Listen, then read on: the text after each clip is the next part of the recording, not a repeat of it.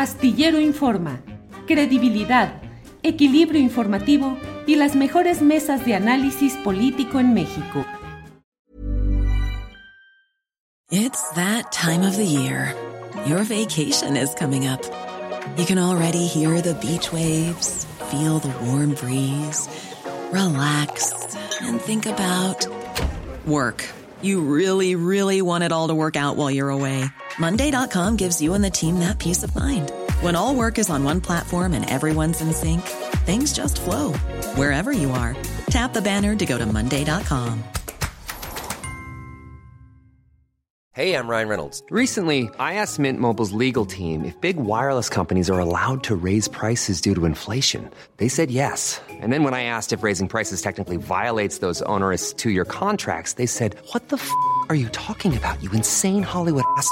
So to recap, we're cutting the price of Mint Unlimited from $30 a month to just $15 a month. Give it a try at mintmobile.com slash switch. $45 up front for three months plus taxes and fees. Promo rate for new customers for limited time. Unlimited more than 40 gigabytes per month. Slows. Full terms at mintmobile.com.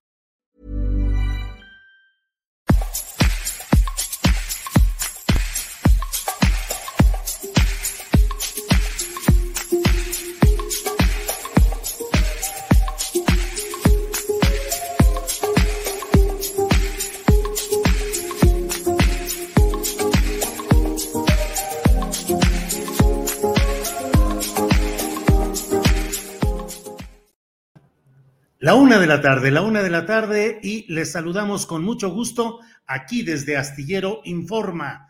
Muchas gracias por acompañarnos en esta tarde del jueves 9 de diciembre de 2021. Es un gusto estar en contacto con ustedes para poder compartir el análisis, la información, el debate eh, en todo lo que concierne a los temas y los asuntos más relevantes del día. Muchas gracias en este jueves.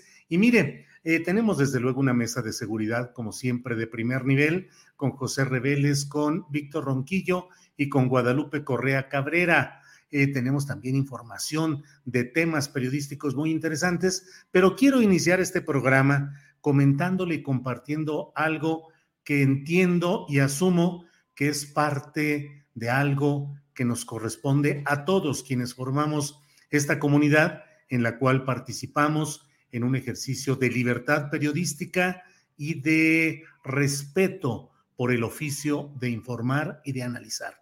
Hoy el Club de Periodistas, en donde eh, ejerce una función fundamental eh, Celeste Sáenz de Miera y también Mario Méndez, que es el presidente del comité organizador, eh, entregaron premios de periodismo en el Certamen Nacional de Periodismo que anualmente y desde hace 75 años realiza el Club de Periodistas.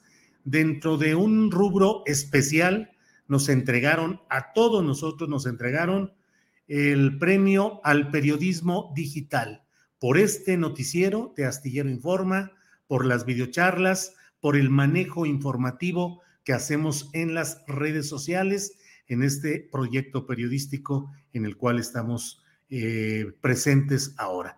Lo hablo en plural porque yo lo asumo como parte de un premio a la audiencia, al público, a quienes han empujado y sostenido y defendido este espacio, que apoyan de diversas maneras, y por otra parte al equipo de la tripulación astillero, que empuja, que sale adelante y que ayuda a que este proyecto siga adelante. Así es que es un premio que compartimos y mire, ahí tuve la oportunidad de expresar eh, mis puntos de vista.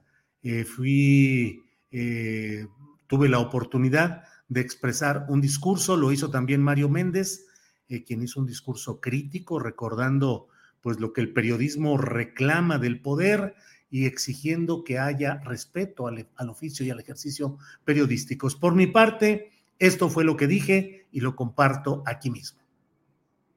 Me da mucho gusto estar con compañeros del oficio periodístico prodigioso, maravilloso, pero tan maltratado, tan incomprendido y tan orgulloso de ser parte de este gremio, de quienes sabemos hacer la nota, perseguirla, llevar la grabadora, antes la libreta, pelear por la exclusiva, saber hacer un pie de foto, saber hacer un editorial, saber hacer un reportaje una entrevista, grabar, editar. El periodismo es ese y es un oficio necesario para este mundo tan complicado.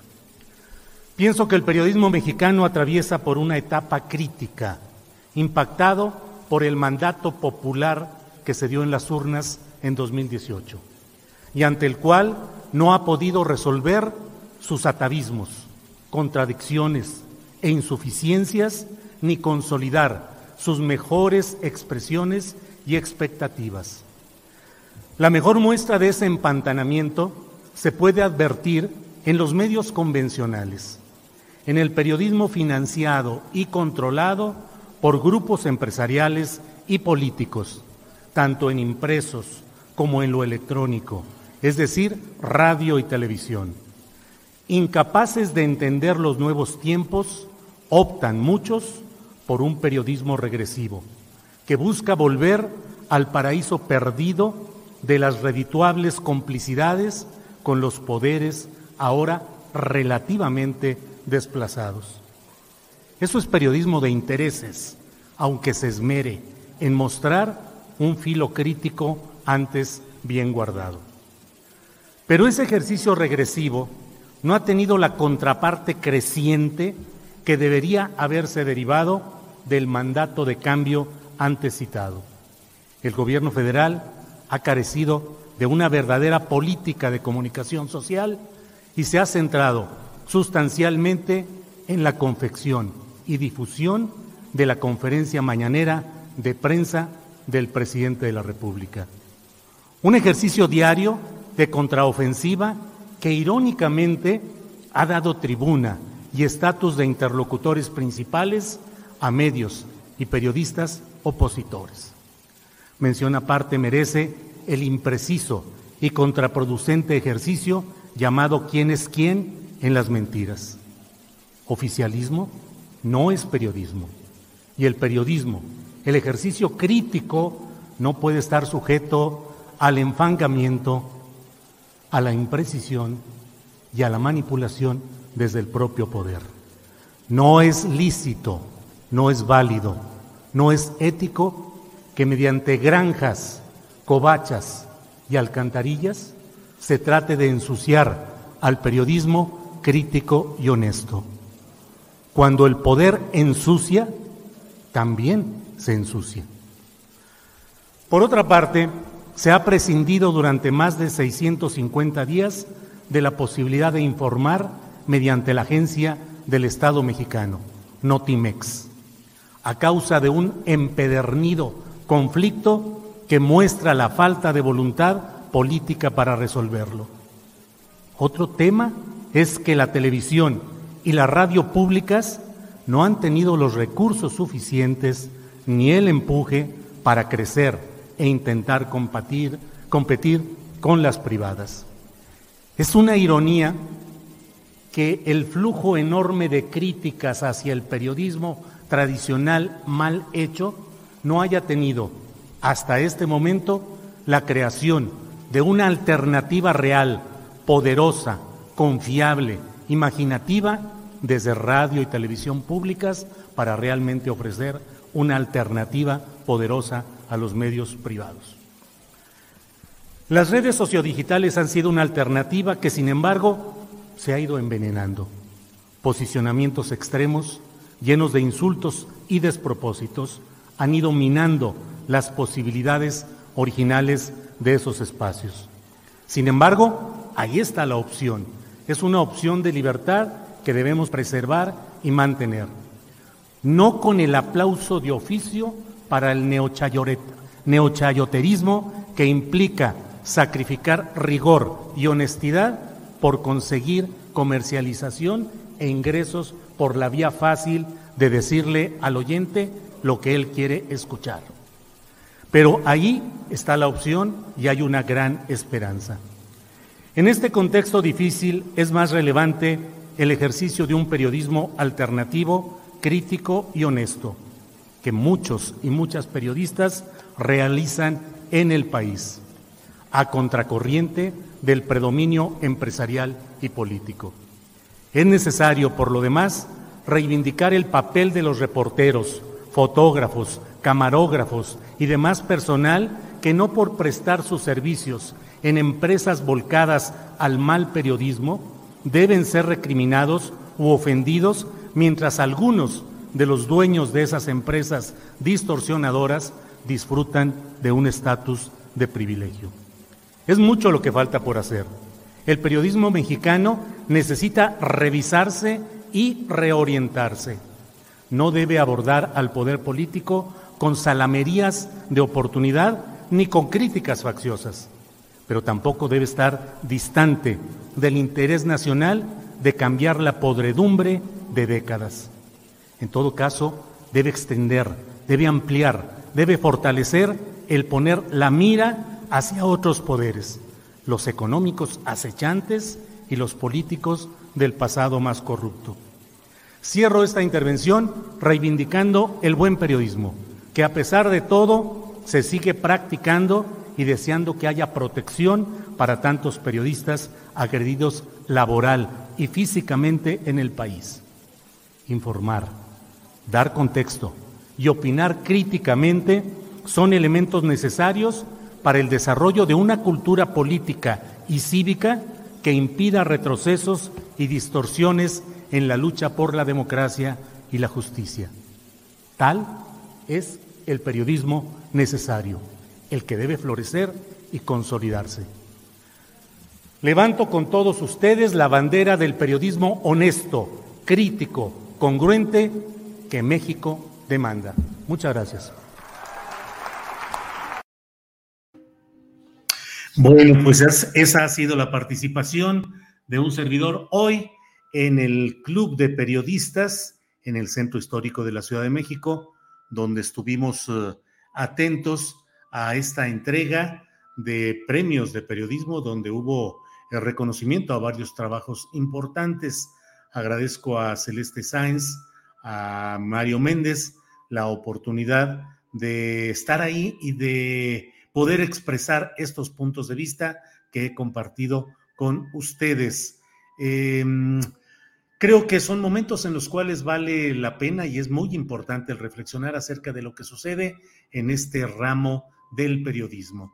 En muchos aspectos hay una visión que busca cambiar, transformar las cosas, pero creo que sigue siendo una materia pendiente el que pueda haber una auténtica política de comunicación social una auténtica política de comunicación social que transparente muchos aspectos de la relación, particularmente en cuanto a publicidad asignada a los medios, pero que no sea de manera discrecional, sino que sea conforme a ciertos criterios y que el propio Estado mexicano, el gobierno en turno, tenga la facultad expresa, abierta, transparente de poder impulsar cierto tipo de periodismo con temas como el ecológico, la diversidad sexual, por citar solo unos cuantos, que sean de interés del propio gobierno, el que haya más información y más participación de ese, en esos temas. Bueno, hay muchos comentarios que les agradezco, siempre estamos atentos a lo que dice por aquí. Paula Figueroa dice, felicidades, felicidades estimados, muy merecido. Eh, Francisco Telles Girón dice, por lo que se está viendo, todo crítico que incomode al primer mandatario debe ser denostado y hecho a un lado. Javier Díaz dice, amor real por esta tierra y no por los encargos, egos propios y de grupo, miras puestas en el bien común. Bueno, eh, felicidades a todo, a Julio y a todo el equipo de Astillero y TV y Web, dice Adri C. Eh, Claudia Muñoz dice, gran discurso, Julio, y sí, la verdad no peca, pero incomoda. Beatriz Guzmán, felicidades, interesante intervención. Marcia Caballero, qué gusto me da, muchas felicidades. Muchas gracias a todos. Y bueno, vamos a vamos a estar atentos a la siguiente parte de nuestro programa. Vamos a hablar con Rocío López Fonseca. Ella es periodista especializada en salud de Canal 44 de Guadalajara. ¿Y qué cree? el gobernador Enrique Alfaro ha reventado en una entrevista, ha reventado la entrevista de reporteros al secretario de Salud en Jalisco y periodistas en Jalisco han lanzado un desplegado. Así es que saludo con gusto a Rocío López Fonseca. Rocío, buenas tardes.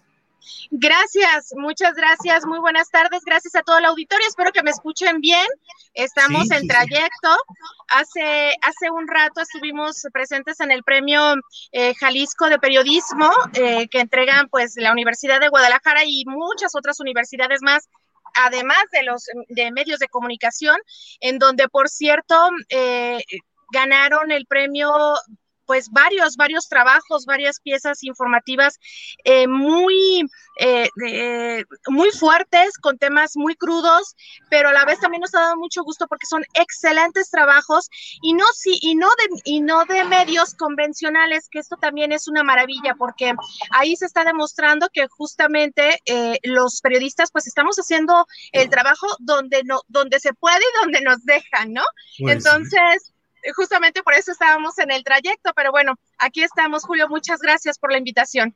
Al contrario, Rocío, y qué bueno, felicitaciones a los compañeros de Jalisco. Sé que se hace un muy buen periodismo allá y que hay un trabajo cotidiano, no solo en los medios convencionales, donde también hay mucho empuje, sino también en muchos medios que conozco, reconozco y admiro en Jalisco. Rocío, ¿qué pasó? Platícanos, por favor, en esta rueda de prensa de la cual Enrique Alfaro pues instruyó al secretario de salud para que no hiciera caso a las preguntas de reporteros. ¿Qué sucedió, Rocío?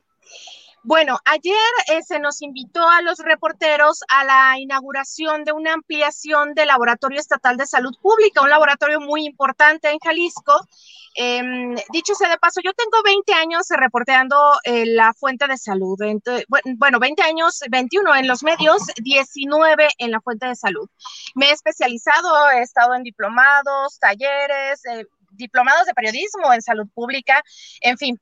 El caso es de que este, em, evento nos invitaron. Eh, fue el gobernador, fue el secretario de salud y algunos otros funcionarios de eh, otros niveles, como la directora, obviamente, del Laboratorio de Salud Pública del Estado, en fin. durante el evento, el gobernador habla sobre eh, que mm, va a darles basificación a los trabajadores, a los químicos que trabajan ahí en el laboratorio, porque la verdad sí trabajaron muy duro el año pasado con muy pocas, pocos recursos, con poca, con poca información, digo, lo sabemos en todo el mundo, no se sabía nada de la variante de esta, de esta cepa, no se tenía conocimiento del proceso, en fin. El caso es de que el gobernador ahí tomó la palabra y dijo, bueno, les vamos a, los vamos a, basificar, hay todo un problema ahí entre bases eh, federales y estatales, en fin.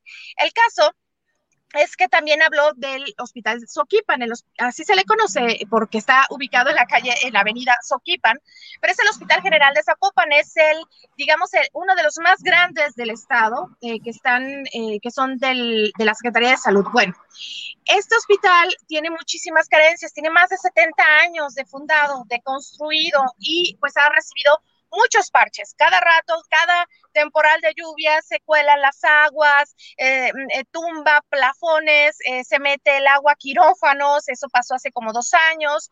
En fin, ah, el hospital está en muy malas condiciones. El gobernador dijo que pues habría una, una información importante para el próximo año para dar a conocer pues lo que iba a suceder con este hospital al terminar el evento, cuando terminó, eh, yo me acerqué al gobernador y le dije, eh, gobernador, me permite, quiero hacerle unas preguntas respecto al hospital, porque yo tengo pues fuentes, digo, ya tengo muchos años eh, de trabajadores que acuden, que me, que me buscan para hacer denuncias, para hacer señalamientos, y me habían informado que no había, por ejemplo, medicamentos para realizar eh, cirugías, por ejemplo, eh, por ejemplo, para dormirlos, ¿no? Para, para hacer em, estas anestesias. No había medicamentos para el tratamiento del dolor cuando este hospital había sido puntero, pionero en el tratamiento de cuidados paliativos y del dolor.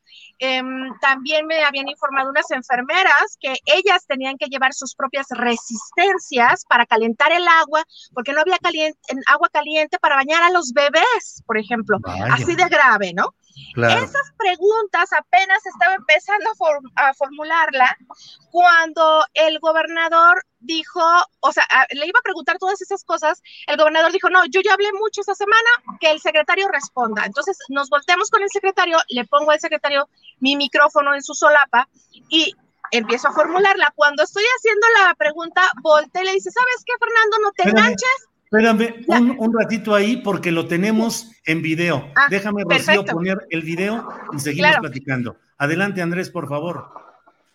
Para que nos comente sobre, eh, sobre todo este problema de Soquipan. Primero de Soquipan, si me puede decir, hay eh, residentes que están solicitando incluso hasta toner para poder hacer su trabajo. No hay medicamentos para... No hay medicamentos para, el dolor, tramador, ketorolaco. ¿Sabes qué? Eh, no, vamos, vamos quedando esa entrevista. No hay entrevistas Muy bien. yo, siempre jalo con los medios, no hay entrevista y todo, pero hay quien viene nomás.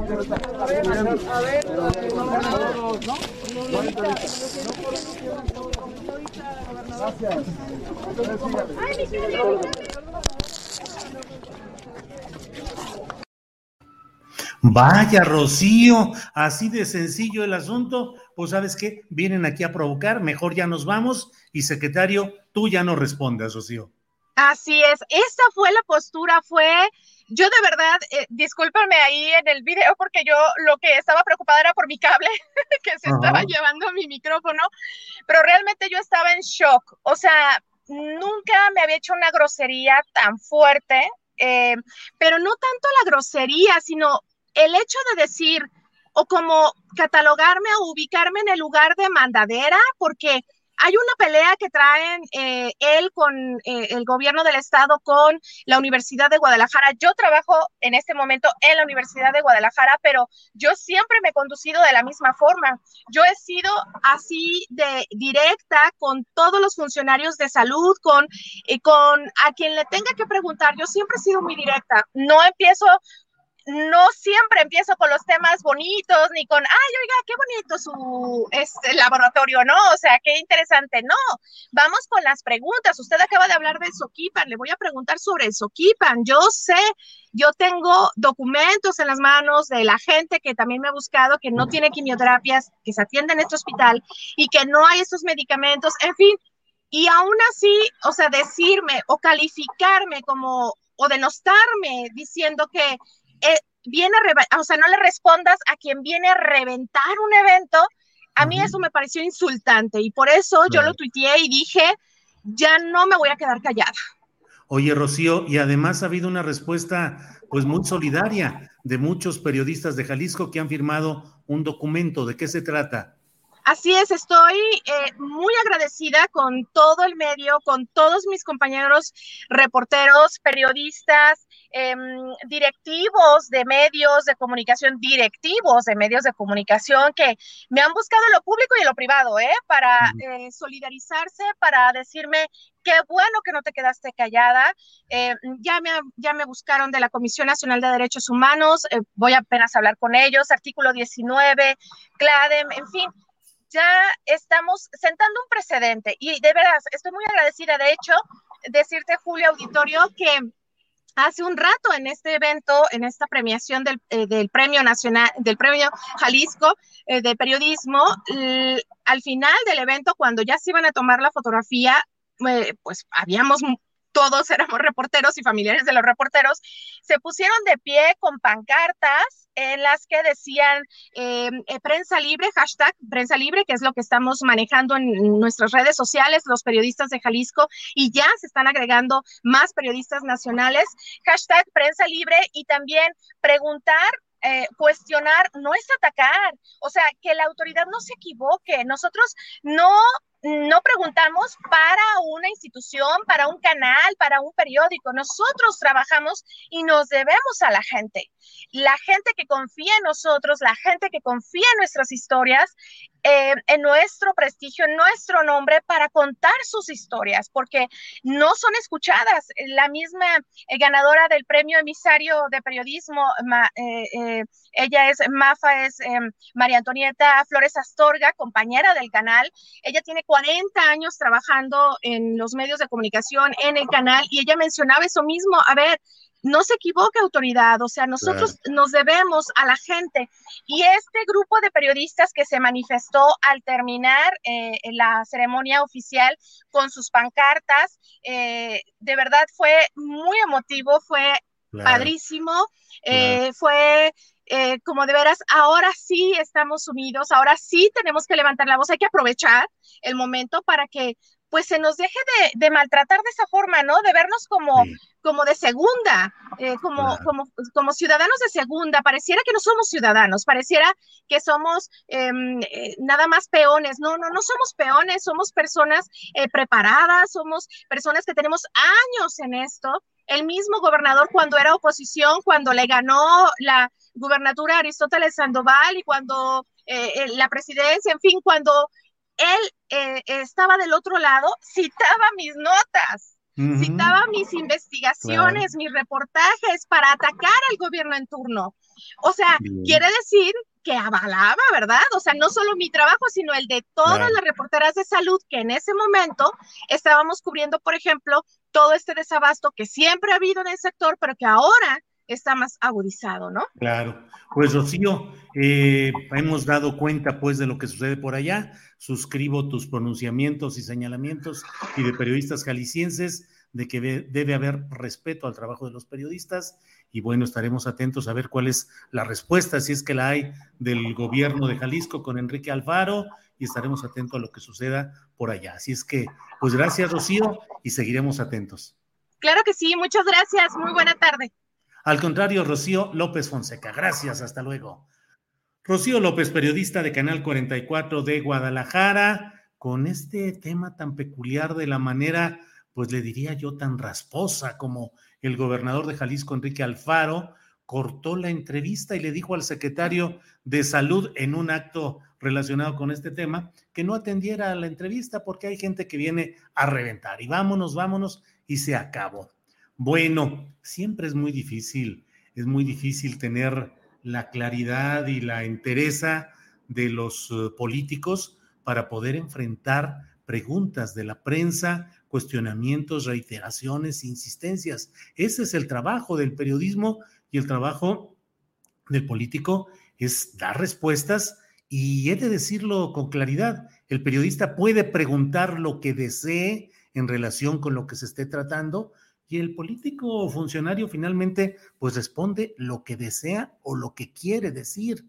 Eh, tampoco es que se vaya a forzar a un funcionario a que diga lo que el periodista o un medio desea, pero cuando el, el funcionario elude, evade, huye, pues ahí no hay ninguna posibilidad de hacer el periodismo que se necesita en nuestro país. Vean ustedes, de verdad, muchos tendrían que verse en el espejo del presidente de la República que sabe sobrellevar las cosas tranquilo, enfrentar diariamente preguntas de toda índole, algunas muy amables, otras críticas, otras eh, muy directas sobre temas. A mí me impresiona a veces incluso pues la, la claridad que tiene el presidente de la República y los datos que siempre tiene a la mano de asuntos que casi yo le podría asegurar que cuando que otros ocupantes de la silla presidencial ni idea tenían de lo que estaba pasando ni, de lo que estaba sucediendo y que se le, si le preguntaban los detalles técnicos, operativos, geográficos de los asuntos, ni siquiera se los sabrían. Pero bueno, todo eso no es más que un eh, comentario que le hago a usted. Gracias por seguir aquí en este jueves 9 de diciembre. Y mire, vamos a entrevistar ahora a Jacobo Díaz Ortega. Él es uno de los voceros de los extrabajadores de la legislatura 74 del Congreso del Estado de Michoacán. También está con nosotros Héctor Tenorio Muñoz Cota, ex coordinador de comunicación de la fracción parlamentaria de Morena en el Congreso del Estado de Michoacán. Saludos a quienes están aquí. Héctor Tenorio, Jacobo Díaz, eh, buenas eh, tardes. Buenas tardes, eh, Julio, ¿me escuchas? Sí, te escucho bien, gracias. estoy aquí con, con Jacobo. Sí. Y somos ex trabajadores de, de, la legislatura 74 aquí de Michoacán y desde el 15 de septiembre se acabó la legislatura y no se nos ha pagado el finiquito. Eh, ayer estuvimos con, el, eh, con, con, Fidel Calderón, que es el presidente de la Junta de Coordinación Política, y él dice que el dinero, hay, un faltante de 21 millones de pesos, Hoy lo anuncia eh, Ernesto Martínez Elorriaga en la jornada, en la sección de estados. Hay un faltante de 21 millones de pesos que son parte de nuestros finiquitos. Eh, Fidel Calderón ayer nos dijo... en esta situación, Héctor? Estamos hablando de 300 personas. 300, trabajadores y, mm, son de todos los partidos políticos y nosotros como trabajadores pues los estamos eh, representando. ¿Y cuál es el argumento? ¿El argumento es simple y sencillamente que no hay dinero? Que no hay dinero. Eh, sí, que no hay dinero y eh, aquí Jacobo te va, te, va, te va a exponer algunas cosas. Sí, mira, Julio, es un gusto participar en tu programa, que evidentemente es uno de los pocos, pocos que tiene o que ejerce el periodismo de vanguardia, como muy pocos en el país. Bueno, mira, eh, estos 300 trabajadores éramos de confianza, que terminó nuestra relación laboral a partir de que hay el relevo de las legislaturas. Habitualmente eh, el Congreso aprueba una partida especial para eh, los gastos de fin de año y también, en el caso del término de la legislatura, eh, presupuesta un apoyo especial y en este caso se estableció de dos meses para cada uno de dos, dos meses de salario para cada uno de los 300 trabajadores más el, la parte proporcional de aguinaldo más la prima vacacional. Esto es lo que configura lo que nosotros conocemos como finiquito. Pues bien, eh, después del 15 de septiembre, que fue precisamente el relevo de las legislaturas, de la 74 a la 75 de, del Congreso Estatal, eh, pues no nos dieron eh, información sobre cuándo tendríamos estos pagos. Ya va para tres meses y, hemos estado dando vueltas de un lado a otro desde la oficina administrativa de finanzas del Congreso hasta con los dirigentes de las fracciones. E incluso hicimos un plantón que por lo menos nos permitió ser visibles, porque los medios locales nos dieron a conocer y ayer hicimos un nuevo plantón frente al Congreso. Ahí entregamos a cada uno de los coordinadores de las diferentes fracciones parlamentarias un escrito planteando nuestro problema y obviamente eh, pidiendo una solución. Estando afuera, sale repentinamente del edificio el presidente de la Junta de Coordinación Política, que es Fidel Calderón Torreblanca, y también coordinador de la fracción de Morena, y lo abordamos en la calle. Ahí nos dijo que eh, desde junio a septiembre, el gobierno anterior, el de Silvano Aureoles, no había girado la partida correspondiente al Congreso y por esa razón no nos cubrieron el finiquito. De hecho, eh, em, por ahí después de la primera quincena de octubre y probablemente un poquito después, no recuerdo exactamente, el gobernador eh, Alfredo Ramírez Bedoya había anunciado que se habían acabado ya o se había cubierto todos los adeudos que tenía el gobierno del Estado con sus empleados. Y esto incluye a varias decenas de miles de maestros a los que se les, debía cinco quincenas. Se incluye también a empleados y personal de seguridad pública y del, tribunal. Entonces, eh, con esta afirmación, bueno, pues se contradice en el sentido de que si bien eh, había adeudos con nosotros, aunque no directamente del gobierno del Estado, sino del Congreso, pero que la Secretaría de Finanzas del gobierno del Estado suministra recursos al Congreso, pues entonces este adeudo corresponde ni más ni menos que al gobierno del Estado. Claro. Eh, en fin, eh, yo tuve oportunidad el domingo pasado de hablar con el gobernador en Lázaro Cárdenas y le planteé el asunto. Me dijo, justamente también le dije que él había anunciado que se habían acabado los adeudos, pero que a nosotros no nos habían pagado. Y me dijo, ese es un asunto del Congreso, no un asunto del Ejecutivo. Y bueno, ofreció mediar. Sin embargo, pues ya hemos estado tocando cientos de puertas y, la verdad es que no hay una respuesta concreta. Evidentemente, eh, aquí hay una contradicción en el sentido de que si, si el gobierno de Silvano efectivamente no cubrió la partida correspondiente a los meses de junio a septiembre, la responsabilidad final es del gobierno del Estado para que nos paguen. Y, entonces, eh, pues habrá que ver qué ocurrió con esto, porque nosotros vemos dos, por lo menos dos irregularidades. Primero, si el recurso está ahí, claro. Eh, nos, han retenido el, pago, pues por alguna circunstancia, no sabemos por qué. Y si efectivamente eh, lo gastaron para otra cosa, pues hay, una, hay una, un desvío del recurso, porque una prestación ya ganada, pues está, está escamoteando, Julio. Ahora, a grandes rasgos. Claro, escuché de que Fidel Calderón es el coordinador de los diputados de Morena. Estamos hablando de Fidel Calderón Torreblanca, creo, que fue durante mucho tiempo panista y ahora es el coordinador de Morena. Eh, no, él, fue secretario de gobierno eh, con, Leonel Godoy. y fue ah. perredista y ahora es, el, coordinador. Julio, hay, una irregularidad. Eh, se cae la versión del diputado Fidel porque eh, antes del escándalo que hicimos mediáticamente, eh, se habían aprobado por finanzas del Estado, se habían aprobado 11 pagos de finiquitos. Estos finiquitos iban de acuerdo a los salarios. Entonces eran finiquitos de 200 mil hasta 800 mil, eh, de 11. Pero no tenemos nada en contra de estas 11 personas que tengan su finiquito, pero el resto de los trabajadores que nos corresponderían en hecho tres meses eh, eh, serían 75 mil pesos. De entrada, hace tres meses se nos planteó que solo se nos iban a pagar dos meses y aceptamos para, para salir de, del trámite. Otra irregularidad es que eh, eh, a muchos forzaron eh, a firmar un beni y los forzaron para poder retirar sus, sus ahorros. En mi caso, pues me negué porque es algo ilegal y, y bueno, pues estoy pagando las consecuencias. Eh, no sabemos dónde, eh, dónde, dónde están los 21 eh, millones de pesos.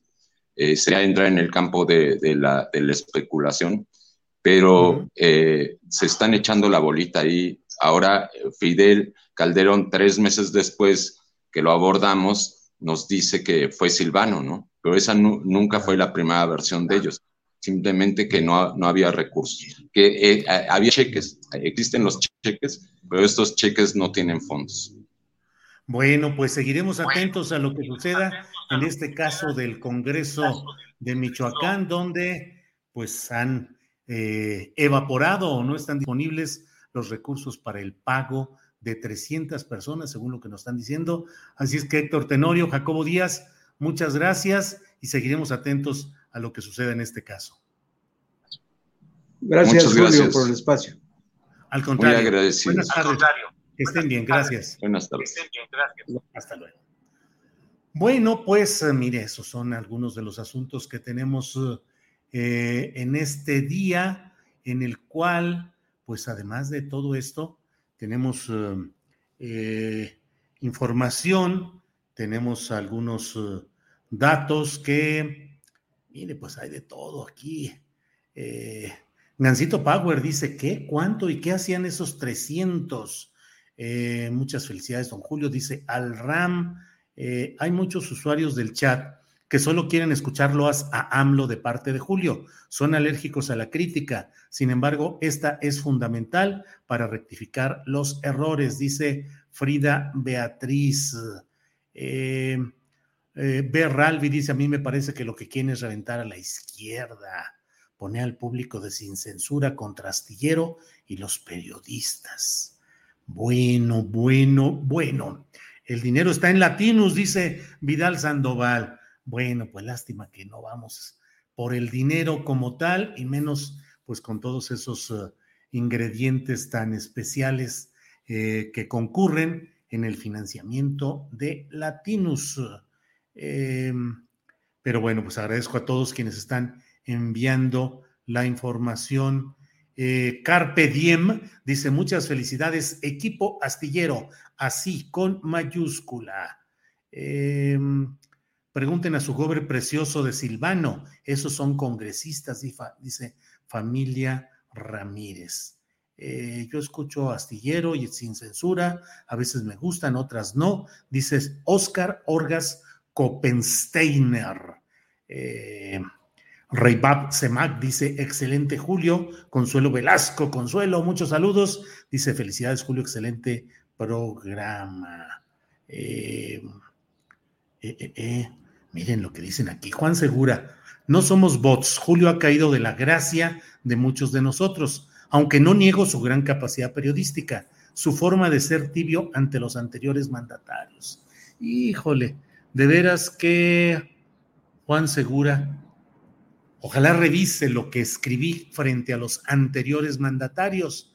Hubo un momento en el que escribí sobre Felipe Calderón Hinojosa cuando estaba en su pleno poder y yo acuñé ese acrónimo de FECAL, entre otros de los datos de la crítica constante que hice, por ejemplo, al gobierno espurio de Felipe Calderón. Y con Enrique Peña Nieto no hubo ninguna consideración respecto a nada. Y durante el foxismo tampoco. Entonces, que no salgan con ese rollo de que fuiste tibio con los anteriores y por qué ahora vienes a criticar lo que antes callaste. Yo casi, casi que a veces digo lo contrario. ¿Cuántos de quienes hoy aparecen como jinetes justicieros desde el Internet, cuántos ejercieron a plenitud su civismo y su capacidad crítica? Y el confrontar a los poderes cuando se jugaban las cosas de verdad, cuando así se hacían. Ojalá todos los que hoy resultan insistentemente eh, exigentes de qué hacías tú antes, por qué antes no criticaste. Bueno, a mí luego me acusan de eh, por qué toleraste o solapaste al gobierno de Felipe Calderón y dice, no, de veras, perdónalos, señor del periodismo, porque no saben de lo que hablan. Por cierto, hay un tema muy interesante que creo que bien vale eh, platicar un poco acerca de él en lo que platicamos por aquí. Eh, Diablo Loco dice, todos los premios para Julio te voy a invitar al café de Sancio, que tanto te gusta. Entiendo que Diablo Loco debe ser de, de Rafael Sancio, de la calle Rafael Sancio, allá en Zapopan, Jalisco, donde estoy residiendo, aunque voy y vengo entre allá y acá. Marta González Q dice, para mí nunca ha sido tibio, de verdad, no hay que ser ciegos, justo por eso los ataques, porque no es tibio, caray, más objetividad. Eh, Pepe Morales, ay, se me brincó lo que dice Pepe Morales, pero bueno, lo que quiero comentarles también antes de que entremos con nuestro siguiente segmento, que será en un rato más, antes de ello, déjeme comentarle acerca de algo que me parece que es también muy interesante que lo tengamos en cuenta. En todos los procesos políticos y sociales, en todos aquellos que implican una posibilidad de cambio y de una acción colectiva, de una acción masiva para buscar que se den esos cambios, siempre, históricamente, ha habido la presencia de reventadores, de infiltrados y de provocadores siempre en toda la historia, cualquiera que se haya movido en movimientos sociales.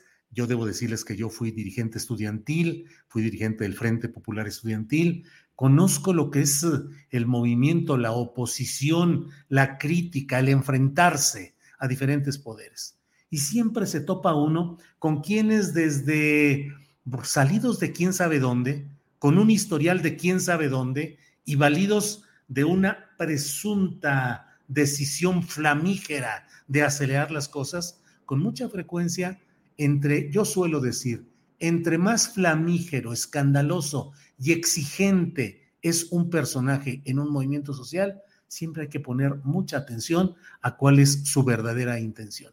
Y en este momento tan difícil que está viviendo eh, el país, y en este momento en el cual es necesario que el obradorismo revise lo que está sucediendo y no se exponga a mayores eh, lesiones o agresividad de parte de sus muy peligrosos adversarios, es cuando más se debe tener atención de preguntarse de dónde salió este personaje, qué hacía antes.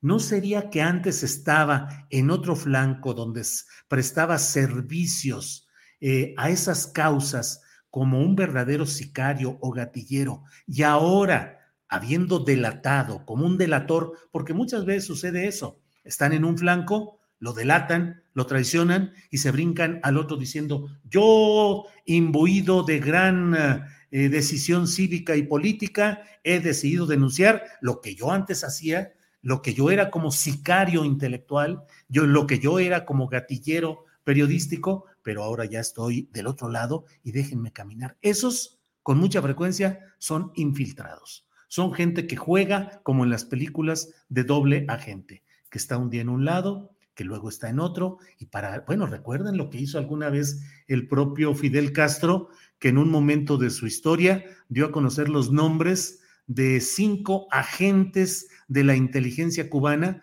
que habían transitado durante largos años como anticastristas furibundos que estaban desde las filas de los grupos de Miami y de los grupos contrarios a Fidel Castro, y eran los primeros que exigían y decían, compañeros, ya hay que pasar a la acción, basta de ese tirano malvado de Fidel Castro. Y eran agentes del propio gobierno para enterarse de lo que estaba haciendo y para tratar de orientar de una u otra manera lo que hacían esos grupos. Aquí bien vale que seamos cuidadosos.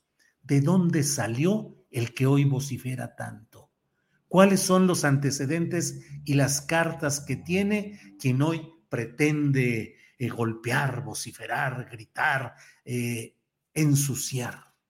Porque muchas veces ahí está todo el asunto para que yo creo que en momentos como estos, bien vale que reflexionemos y que ubiquemos a la gente en su justa medida cívica, intelectual y ética. ¿De dónde saliste? ¿De dónde llegaste? Porque muchas veces, pues es toda esta historia. Yo hoy en la entrega de los premios eh, de periodismo en el que nos tocó de manera muy honrosa el correspondiente a periodismo digital, lo dije con mucha claridad. Desde las granjas, desde las covachas, que es una forma de las cuevas, ya sabe usted, es una forma eh, menor despectiva o menos elegante de hablar de las cuevas, desde las eh, granjas, las covachas y las alcantarillas, surgen hoy quienes quieren ensuciar el trabajo del periodismo que ha sido crítico, honesto y congruente. ¿De dónde salen y quién las patrocina? Yo en estos días, en estas horas, he quedado con una mayor claridad respecto a de dónde han venido muchos de los eh, problemas técnicos, de desmonetización y de una cascada de comentarios ofensivos, insultantes y amenazantes contra un servidor y ahora hasta con parte de mi familia, ¿de dónde vienen? ¿De dónde vienen?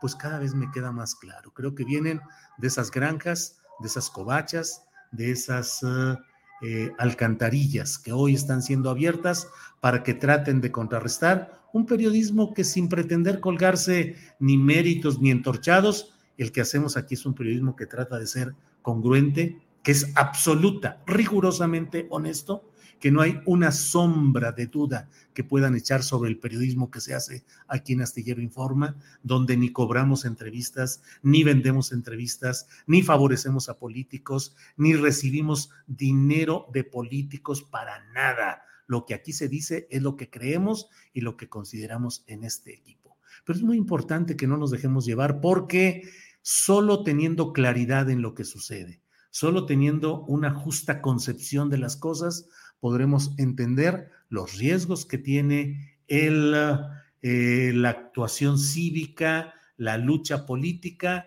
Y mire, yo no soy parte de Morena, no soy ni afiliado ni simpatizante de Morena, al contrario, soy crítico, muy crítico como periodística de esto, que desde mi punto de vista no tiene todavía la dimensión de un partido. Pero he sido parte activa de un movimiento cívico que ha luchado desde 2006 por el respeto al voto y en la denuncia de los fraudes electorales y que he mantenido en todo lo que ha sido mi posibilidad ciudadana, mm, solidaridad con las luchas populares, con las luchas cívicas y que soy un hombre que no tiene ningún reparo en declararse un hombre de pensamiento de izquierda. Soy un periodista que ve y que actúa desde la visión y desde el flanco de la izquierda, pero eh, como tal, es, como lo, es por lo cual advierto de este riesgo del encono, de ensuciar, de enfangar, de entrampar, para que las voces críticas que puedan ser respetables sean ensuciadas y deslegitimadas para que no se adviertan los muchos problemas que van sucediendo.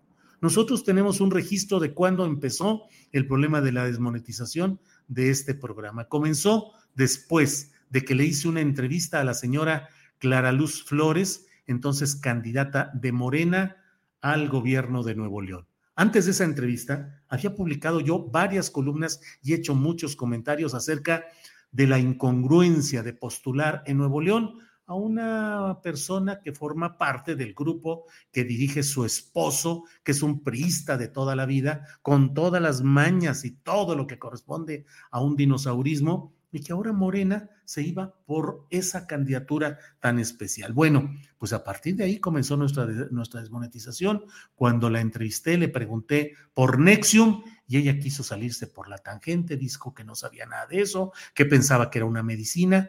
Y la verdad es que yo cuando entrevisto suelo ser cuidadoso en el entendido de que se invita a uno a alguien a entrevistarlo, es para que dé su punto de vista. Cuando es para debatir, debato y debato con toda la fuerza que puedo.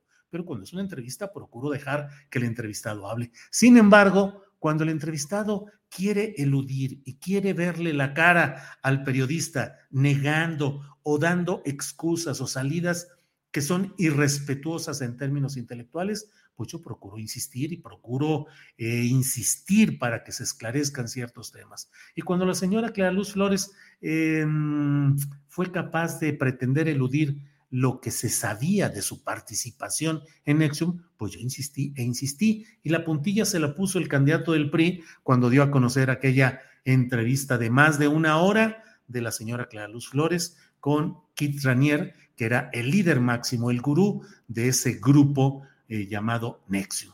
Pues a partir de ahí comenzamos con una etapa que además ha tenido la etapa de la Sierra de San Miguelito en algo que he defendido y seguiré defendiendo, que es el hecho de que ahí no hubo mentira mía, sino el señalamiento concreto de lo que era una acción ya tomada por la propia Secretaría del Medio Ambiente, particularmente la Comisión Nacional de Áreas Naturales Protegidas, que ya había establecido en un oficio cuyo número di, di el nombre de quien lo firmaba, el, director general eh, César Sánchez Ibarra, donde decía se declaran excluidas 1.805 hectáreas de todo el contexto, de todo el conjunto de la Sierra de San Miguelito. Eran las 1.805 hectáreas que siempre proyectaron, anunciaron y estaban por poner a la venta los empresarios inmobiliarios encabezados en San Luis Potosí por el señor Carlos López Medina, conocido como el Chato López, el principal urbanizador de San Luis Potosí. Eh, como eso ha habido desde el señalamiento de las incongruencias de Morena al pretender postular a Manuel Espino a, a darle oportunidad de que fuera precandidato al gobierno de Durango y de afiliarlo cuando es un ejemplo de saltimbanqui partidista y además de eso de alguien miembro del grupo de ultraderecha conocido como el Yunque. Todo eso lo hemos ido haciendo porque el periodismo tiene que ayudar a entender, a esclarecer, a denunciar, a evitar distorsiones y daños al interés popular. Sin embargo, pues la verdad es que hemos eh, ido viendo de todo. Ahí siempre nos, nos ha extrañado, decimos, ¿por qué si tratamos de hacer un periodismo tan cuidadoso, tan elaborado, eh, pues tan profesional, al menos lo intentamos, ¿por qué a nosotros nos desmonetizan una y otra vez? Pues no lo sé, pero en estas horas recientes, créame que he entendido de qué se trata. Cuando he, eh, ha habido una campaña de enredar las cosas. Yo expresé mi respeto al periodismo histórico de Carmen Aristegui y de la revista Proceso. Y lo reitero, el periodismo histórico de Carmen Aristegui y de la revista Proceso merecen mi absoluto reconocimiento profesional. Y en el caso específico del reportaje sobre la fábrica de chocolates de los hijos del presidente López Obrador, dije que me parecía mal presentado, mal editado y aquí mismo en este programa hice la entrevista que dio la clave para que todos los opositores a ese programa tuvieran la argumentación fundamental. la inferencia, cuando pregunté si había pruebas contundentes o inferencia de datos. Ah, pues eso me fue vuelto al revés y entonces ahora me acusan a mí de practicar el periodismo de inferencias. Y, de haber, eh, y en ese sentido, de haber mencionado a los hijos del presidente en ese reportaje que yo no hice, que yo no difundí, que yo no reproduje, que yo no avalé, pues ahora hasta mis hijos los meten en toda esta danza, con un, una carga de misoginia vergonzosa, porque misoginia, como ha escrito mi hija Solángel, es cuando un hombre utiliza a una mujer para tratar de dañar o de eh, golpear política o, o mediáticamente a otro hombre. Y por otra parte, como si mi hija fuera funcionaria pública, cuando en todo caso otro tema que desató una cascada de, comentarios críticos contra mí, unos genuinos seguramente y otros orquestados, pues ha sido porque he insistido en que la señora García Vilchis debe disculparse, cuando menos, por las mentiras que ella pronunció en ese espacio denominado ¿Quiénes tienen las mentiras? Me asiste el derecho como ciudadano como profesional, como periodista, de exigir que si alguien en una tribuna pública, en la tribuna de la presidencia de la República, me dijo mentiroso, lo menos que tiene que reconocer es que ella mintió porque yo ya he demostrado tajante y documentalmente que lo que dije no era mentira y que se preparaba un atraco contra el interés de la Sierra de San Miguelito y los Potosinos, al haber declarado desde el 4 de junio excluidas las 1.805 hectáreas. Ahora dice María Luisa Albore, la Secretaría del Medio Ambiente, pues que fue un error. Así, pues un error, ¿no? Pues no, hombre, 1.805 hectáreas, pues ponlas, déjalas fuera. Ah, bueno. Oye, me dijiste que las dejara fuera o las dejara adentro. Ay, pues no supe, pues ya puse algo, a lo mejor me equivoqué con 1.805 hectáreas que desde hace dos años están siendo anunciadas como aquellas que van a ser construidas con el proyecto Las Cañadas, como lo demostré en una conferencia mañanera de prensa. Soy un ególatra, un egocéntrico, soy un desquiciado, porque trato de que el único valor que tengo yo es el de la credibilidad como periodista, sea resarcido por quien mintió tres veces en la conferencia mañana de prensa, pues híjole, tendré que seguir insistiendo porque yo creo que a todos nos corresponde el defender nuestro valor, nuestra valía, nuestro honor y sobre todo cuando lo que hay es un ataque totalmente infundado como el que se ha hecho ahí en esa sección de quién es quién en las mañaneras. Bueno, pues muchas gracias por, eh, por escuchar y por atender estas reflexiones. Julio, totalmente de acuerdo contigo, dice Mónica Aguilar. Voy leyendo cómo va cayendo, ¿eh? Vilchis, disculpa, Semarnat, castigo, Alfonso López. ¿En cuántos casos, en cuántos de todo el país ha habido este tipo de errores que además luego formalmente reconocieron que fue un acto violatorio de la ley que afecta gravemente el interés público?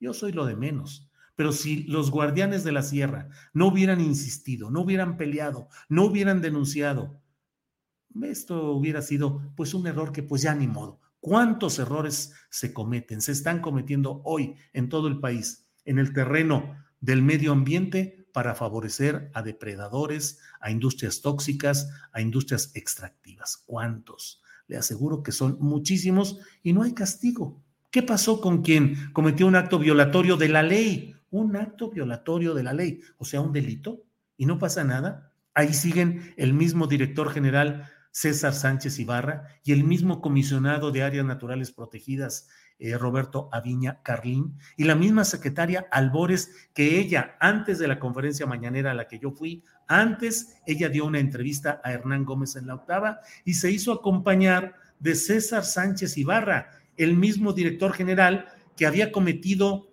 déjeme ver, seis semanas antes el acto que ahora dicen que es un acto violatorio de la ley. ¿Hay castigo? ¿Hay impunidad? ¿No pasa nada? Los errores como quiera, denunciaron uno, pero no van a poder denunciar tantos ni todos. Bueno, eh, me inspiras, Julio, dice Marcela C. Muchas gracias. Gladys Madeira, estamos contigo. Eh, Olivos dice, no era error, era a propósito. Eh, Marta Barbiux, la verdad no peca, pero incomoda. Naxu Luxa dice bravo por el maestro Julio, revuélquense bots. Bueno, eh, Elisa, buen día, es usted, don Julio, un soñador irremediable. Eh, Héctor Lobo, así es Julio, pero estarás de acuerdo que el Reforma, por mencionar uno de los periódicos derechistas, produce muchos fake news sin ninguna consecuencia. Pues sí, Héctor Lobo, y que quemen en leña verde si quieren a Reforma, pero a mí, ¿por qué? Si lo que yo hice no fue mentira y está demostrado que es verdad. O sea, además yo nunca he defendido el periodismo de Reforma de ninguna manera, pero sí digo algo, no se puede cerrar los ojos ante denuncias que tienen documentación y pruebas publíquelas el medio que las publique. No hay que cerrar los ojos a eso. La verdad es la verdad, la diga Agamenón o su porquero. Quien la diga, hay que revisar y no nos dejemos llevar solamente porque, ah, lo publicó Reforma, ah, lo publicó el Universal. Hay que checar muy bien eso. Salud con la macrotasa que aparece aquí en la Ciudad de México. Bueno, pues muchas gracias por toda la atención a esta larga exposición que he dado, pero pues la verdad, mire, Nacho Libre dice, te metiste con los hijos de AMLO y no son servidores públicos. Ahí qué dices, lo que digo es que ellos, a quien se señaló en un reportaje como presuntos beneficiarios de un programa gubernamental, ellos deben dar la cara.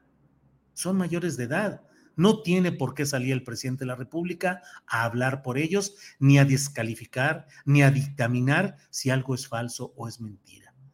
¿Qué palabra del presidente me hubiera gustado escuchar? Que dijera, pues son acusaciones, las mando a los órganos correspondientes que dirán lo que suceda. Yo no meto las manos por nadie y no puedo decir desde aquí si algo es falso o es mentira, porque no me corresponde ser juez, porque soy solamente el titular del Poder Ejecutivo.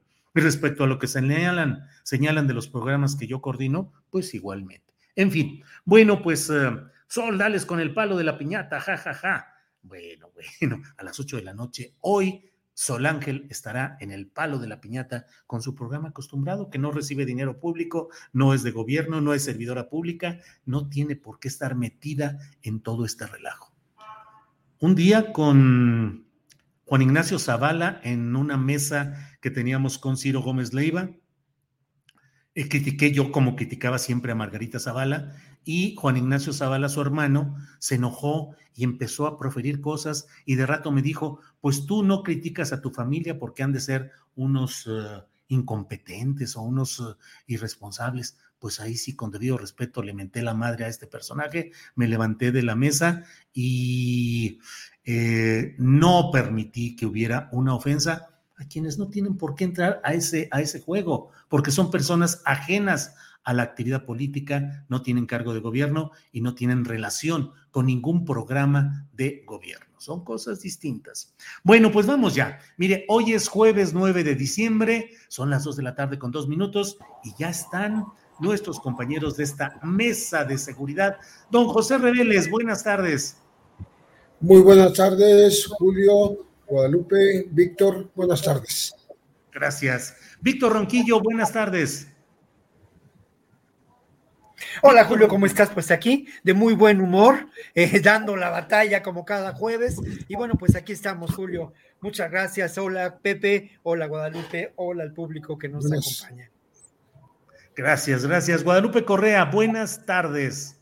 Muy buenas tardes, Julio. Aquí un placer estar con ustedes, eh, con José Reveles, con Víctor Ronquillo. Muchos saludos a los tres y bueno, un placer como siempre estar aquí y ver que siempre Víctor está de muy buen humor. Este, me pone de mejor humor a mí también.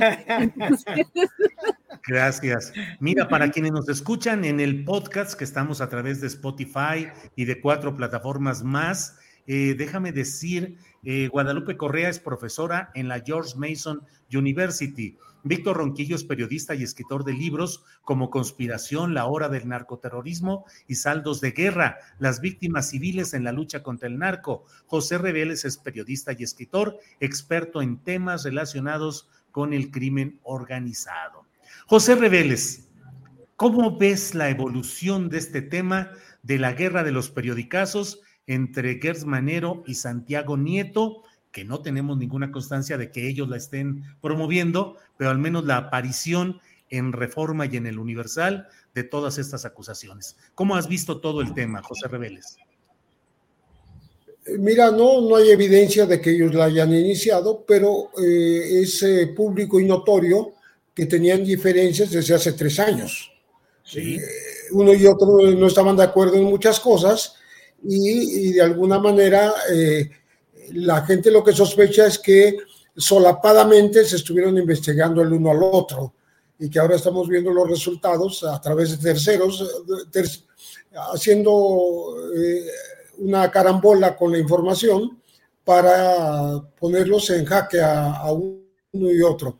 Lo curioso es que eh, ya están en la palestra, ya están encima de, los titulares, ya hay evidencias de, de, las adquisiciones que hizo en años muy recientes eh, el, el ex titular de la UIF, eh, Santiago Nieto, eh, y todo el mundo piensa que podría haber llegado la información de la parte que estamos mencionando como contraria, ¿no? Y, de, y por otra parte, es mucho, muy detallado toda la cuestión de las inversiones, las entradas y salidas de dinero, eh, el aparente lavado de dinero, eh, la transferencia de cantidades muy importantes de millones de dólares a, familiares, a Mercedes Gers por parte del fiscal, eh, que se le junta el tema de familiar, en el que también se ha visto envuelto, ¿no? Eh, encerrando a, los familiares políticos, los, los que eran familiares de su hermano Federico, que terminó muriendo, a quien es culpa de la muerte. Entonces, todo esto no hace sino ponerlo en, en, en entredicho y colocarlo eh, como alguien a investigar, pero forzada, forzosamente, ¿no? Sin darle vuelta de hoja, ¿no? Eh, que, no se le deje ni en la impunidad, ni tampoco eh, eh que, que, siquiera se, se inicie una, una, una, investigación. Me parece que aquí está faltando eh, un poco que el Congreso presione para que las cosas ocurran así, porque siendo una fiscalía eh, autónoma, como se dice, pues eh, a lo mejor eh, el, el, Ejecutivo no toma la, iniciativa, pues es, ahí está el Congreso. Entonces, creo que ya no es posible no investigar a ninguno de los dos, por razones muy diferentes, por montos muy diferentes de dinero, por eh, motivos también eh, diversos en cuanto a, estos movimientos de dinero, mientras eh, Santiago Nieto dice que lo que aumentó no fue su capital, sino sus deudas, pero bastante, bastante fuertes, son 40 millones de pesos. Y en el caso de Gertz pues estamos hablando de millones, pero de dólares, de muchísimo dinero. Y yo creo que la opinión pública, la sociedad, tiene eh, el derecho y, y tiene eh, la necesidad de saber qué es lo que está pasando en estas altas esferas y que no se le oculte nada absolutamente. Gracias, José Reveles. Eh, Guadalupe, Guadalupe Correa Cabrera, y de pronto aparecen en el escenario mediático, político, eh, Manero y Santiago Nieto, que son responsables de los temas más delicados del combate a la corrupción. Y en semanas anteriores también salió de escena el uh, consejero jurídico Julio Scherer, a quienes ahora algunas denuncias y señalamientos hablan también de negocios e incluso de que podría haberse dado una investigación sobre enriquecimiento o negocios que hubiera ahí. Pero lo que me, lo que te quiero preguntar, Guadalupe, es pues tres personajes muy significativos de la llamada cuarta transformación, de pronto se ven metidos en este torbellino de filtraciones, de murmuraciones, de acusaciones a medias. ¿Qué lectura le das a este momento en el cual estos tres personajes están en ese batidillo, Guadalupe? Sí, bueno, Julio, eh, creo que es un tema muy relevante precisamente porque estos tres personajes han ocupado eh, posiciones clave en la procuración de justicia en el país y el combate a la corrupción.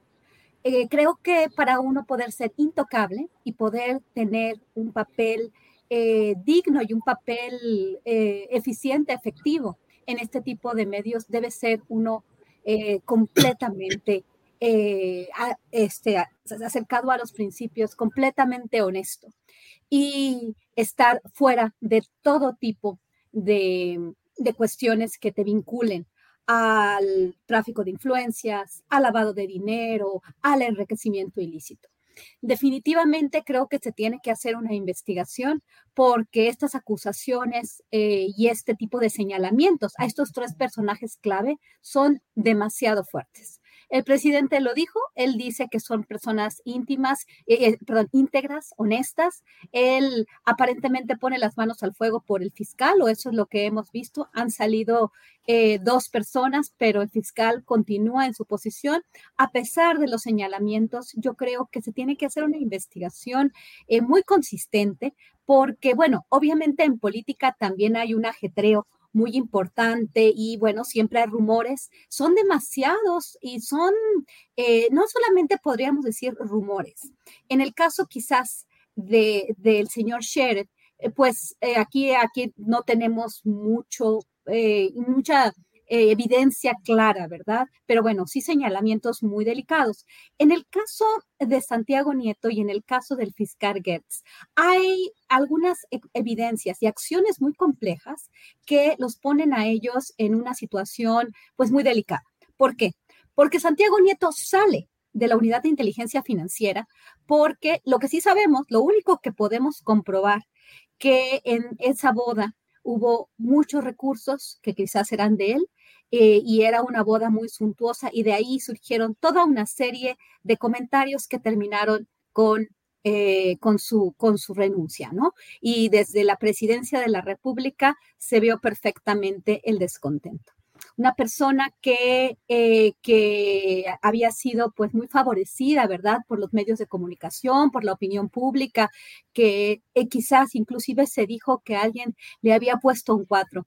Independientemente de eso, y ahora con estas nuevas investigaciones, esta nueva información, lo coloca en una situación delicada. ¿Cómo puede uno mantenerse en una posición así?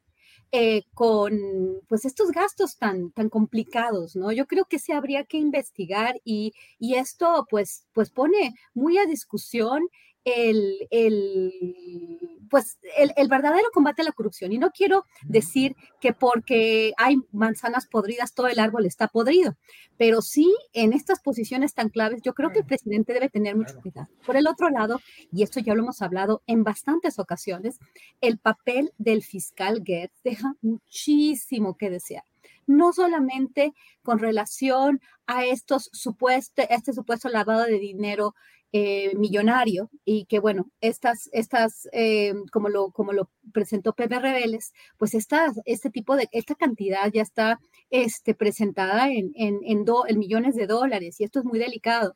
Eh, también, bueno, también lo que sucedió con el CONACIT, y estoy hablando de, de su, pues, de, de, que él ha llegado a, a 3 con, pues, muy dudosas credenciales, para, no, no digo credenciales de él en su carrera, sino para ser un académico con una posición tan alta, eh, pues acusaciones de plagio, eh, que eso también es muy complicado. Y bueno, eh, también su, el papel que ha tenido la Fiscalía General de la República.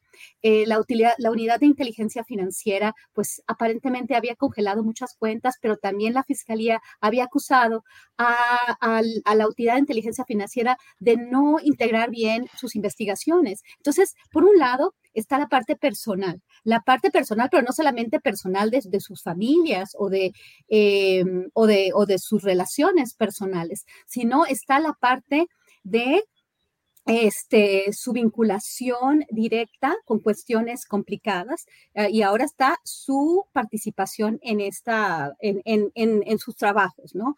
Creo que aquí sí se pone muy en duda eh, la, la, la, verdadera intención de ser diferente. Yo no quiero decir que en México, obviamente, y en las altas esferas del poder, por, por un lado, pues siempre hay una ambición, siempre hay ambición de poder, de dinero, pero creo que si uno quiere enfocarse, como lo hizo el gobierno de la Cuarta Transformación, en la lucha contra la corrupción, que fue uno de los mandatos que le dieron al presidente de la actual presidente de la República en el año 2018 y fue una de las promesas de campaña más importantes que hicieron llegar a la presidencia, creo que se debe de tener una mano muy dura y no asumir que asumir honestidad, asumir ética, sino más bien decir, se va a investigar y punto. Y que no cumpla tiene que ser sancionado y sancionado como debe de ser, como deben de ser en todos los demás, los demás ámbitos. Yo creo que, yo creo que el señor Scherer y, el señor Gertzman, el doctor Gertzmanero,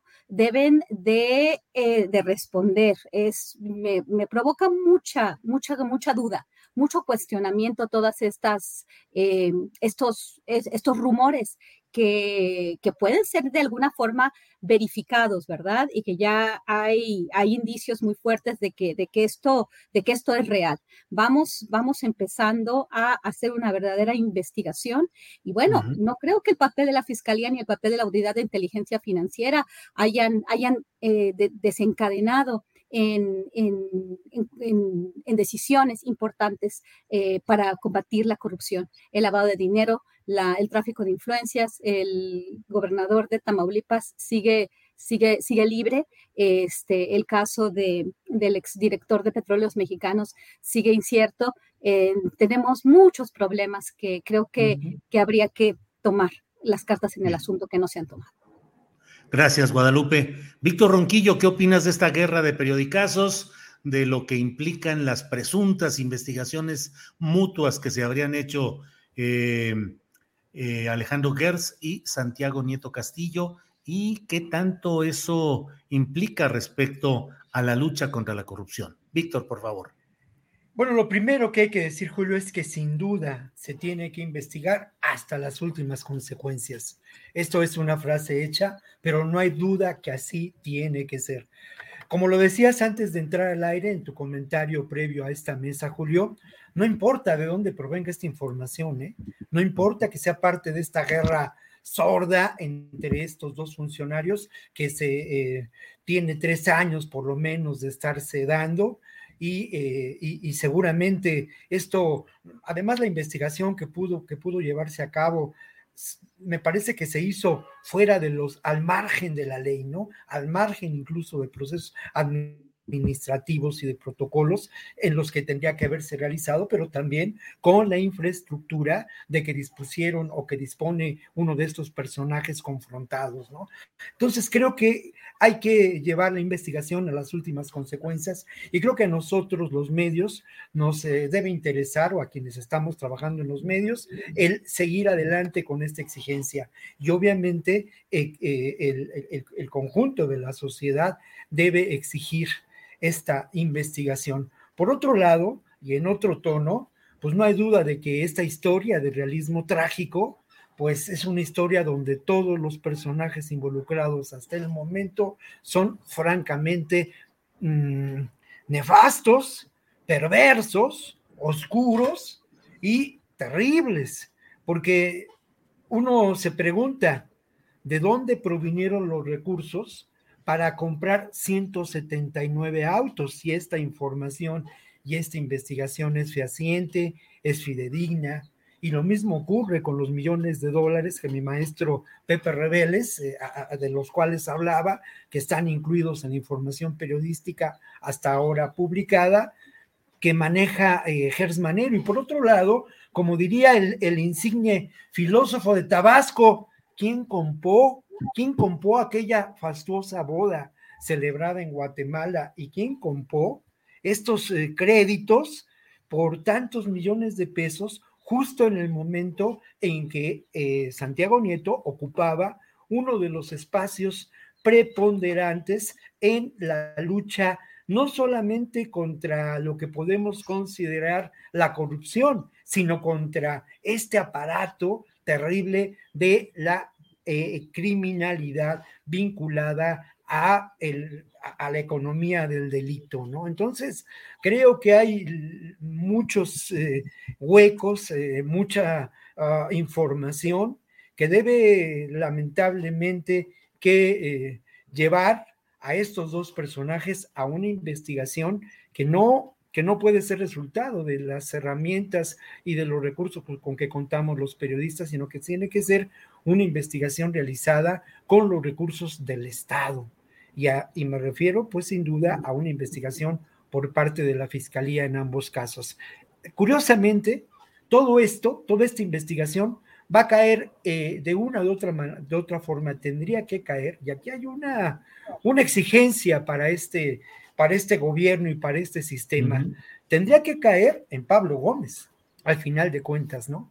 Esa es la unidad de, inteligencia financiera de la Secretaría de Hacienda, que además claramente desde el nombramiento de Pablo Gómez eh, y en voz de Pablo Gómez tiene una función política, ¿no? Entonces, creo que aquí hay dos asuntos que, que tienen que ser tratados por este espacio. Y luego ya lo último, lo último que, que diría, pues mira, al final de cuentas resulta muy, muy coincidente que en estos dos medios, el mismo día, se publican estas dos informaciones, ¿no? Claro. En, esta, en este asunto claramente de deslegitimar, en este asunto también de la vieja de competencia de la llamada exclusiva y con ejercicios periodísticos, permíteme decirlo, que, que distan mucho. Y, y, bueno, a lo mejor me equivoco, ¿no? Y a lo mejor estoy siendo prejuicioso con los colegas, pero, pero no veo yo eh, eh, eh, el trabajo de investigación, el trabajo de,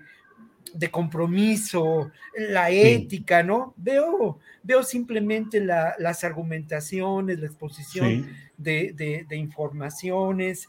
No hay, y tampoco lado, se ha dicho mucho por parte de los colegas, Julio, que se constató la información en el caso de Gers Manero. Pues no se ha publicado la constatación de esa información ni los documentos al respecto, ¿no? Se dice. Claro. ¿No? Claro.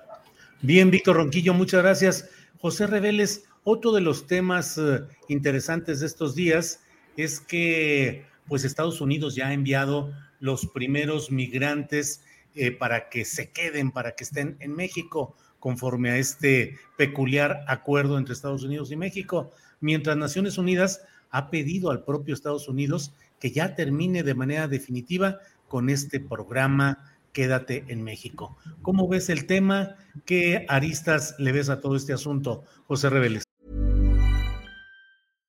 Hi, I'm Daniel, founder of Pretty Litter. Cats and cat owners deserve better than any old-fashioned litter. That's why I teamed up with scientists and veterinarians to create Pretty Litter. Its innovative crystal formula has superior odor control and weighs up to 80% less than clay litter. Pretty Litter even monitors health by changing colors to help detect early signs of potential illness. It's the world's smartest kitty litter. Go to prettylitter.com and use code ACAST for 20% off your first order and a free cat toy. Terms and conditions apply. See site for details.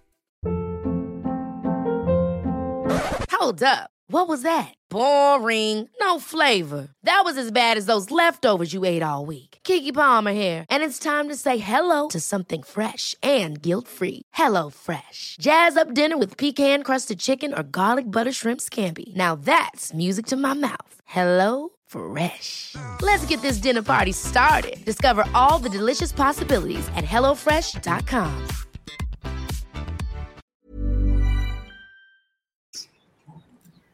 Me parece que es tan escandaloso el tema que el solo envío de dos indocumentados al, eh, según este programa de Quédate en México arma todo este, toda esta expectativa porque mm, las cifras precedentes de, de, esta, de este envío son muy fuertes, ¿no? Estamos hablando de 608 mil indocumentados durante 2021 que mandó Estados Unidos a México, mexicanos, porque si sumamos los cubanos, los venezolanos, los eh, centroamericanos, etcétera, estamos llegando al millón setecientos mil, que es una barbaridad.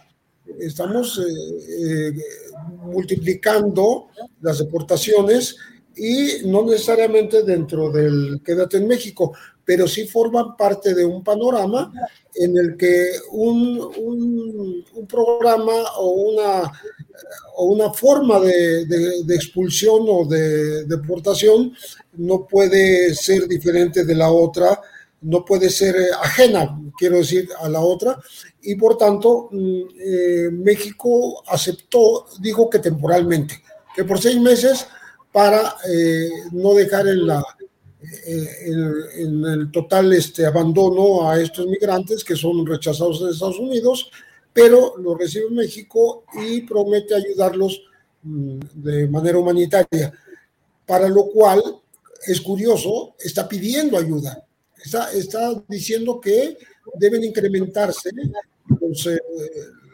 las cantidades destinadas a albergues, las cantidades eh, destinadas a, a, la manutención de, de, estos, de estas personas, eh, pues yo digo en desgracia, en desgracia temporal por lo menos, porque no se les está dando una respuesta positiva en Estados Unidos. Aquí hay que recordar que eh, el programa estaba funcionando con Trump bastante eh, de manera muy activa. Y eh, al principio Joe Biden estuvo de acuerdo en, en prolongar la vigencia del Quédate en México y después se arrepintió, pero el Poder Judicial le dijo, no, no, no, tú tienes que reinstalarlo, le impidió suspenderlo. Creo que hay presiones de gobiernos estatales, hay que considerar esto, sobre todo de eh, estados que son receptores de, muchos de, estas, de, muchas de estas solicitudes de asilo. Texas particularmente, aunque también Wisconsin, y eh, esas presiones internas pues van sobre el presidente también, el presidente Biden, y él a su vez se recarga en México. México acepta, México está de acuerdo en estarlos recibiendo y, creo que eh, esto hace, hace un círculo inacabable de, de, la migración, uno de los círculos inacabables de la migración. Eh, me parece que el, el título 42, eh, que enumera diferentes causas, entre ellas la pandemia, eh, eh, resultó ser el, el, porcentaje más alto del pretexto para expulsar a, o no admitir indocumentados de todas estas eh, latitudes que, estamos hablando, de todo el continente, del Caribe y del propio México. Entonces, a la postre, no hay un cambio benéfico para los migrantes por parte de los Estados Unidos y México solamente está sirviendo como un contenedor eh, de, estas inquietudes, mientras eh, buenamente las autoridades de Estados Unidos deciden, eh, darles el, el SIGA, el semáforo verde, para, esta, para este asilo que están solicitando. Bien, gracias. José Reveles, Guadalupe Correa Cabrera, ya tú has analizado, desmenuzado, planteado muchos eh, puntos interesantes respecto a este eh, caso del Quédate en México, pero en esta evolución, en lo que va sucediendo ahora, ¿qué lectura tienes, por favor, Guadalupe Correa?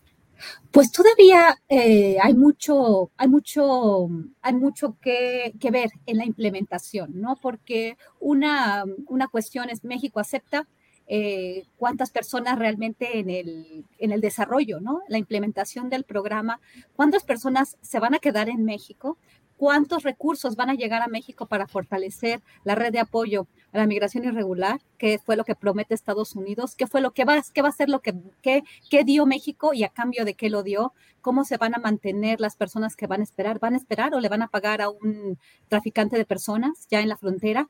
Eh, este tipo de, de, políticas son políticas doble cara, como ya lo hemos, ya lo hemos dicho, ¿no? Eh, realmente es una, un tipo, una especie, se podría entender como una especie de selección de personal. Título 42. Eh, de alguna forma tiene unas excepciones y fue interesante porque yo fui a, Tijuana eh, esta, dos, dos, veces antes en, en, este año y bueno, este, en el verano había este tipo de, de, excepciones y a las personas que se les dejaba entrar no sabíamos cuál era el criterio, ¿no?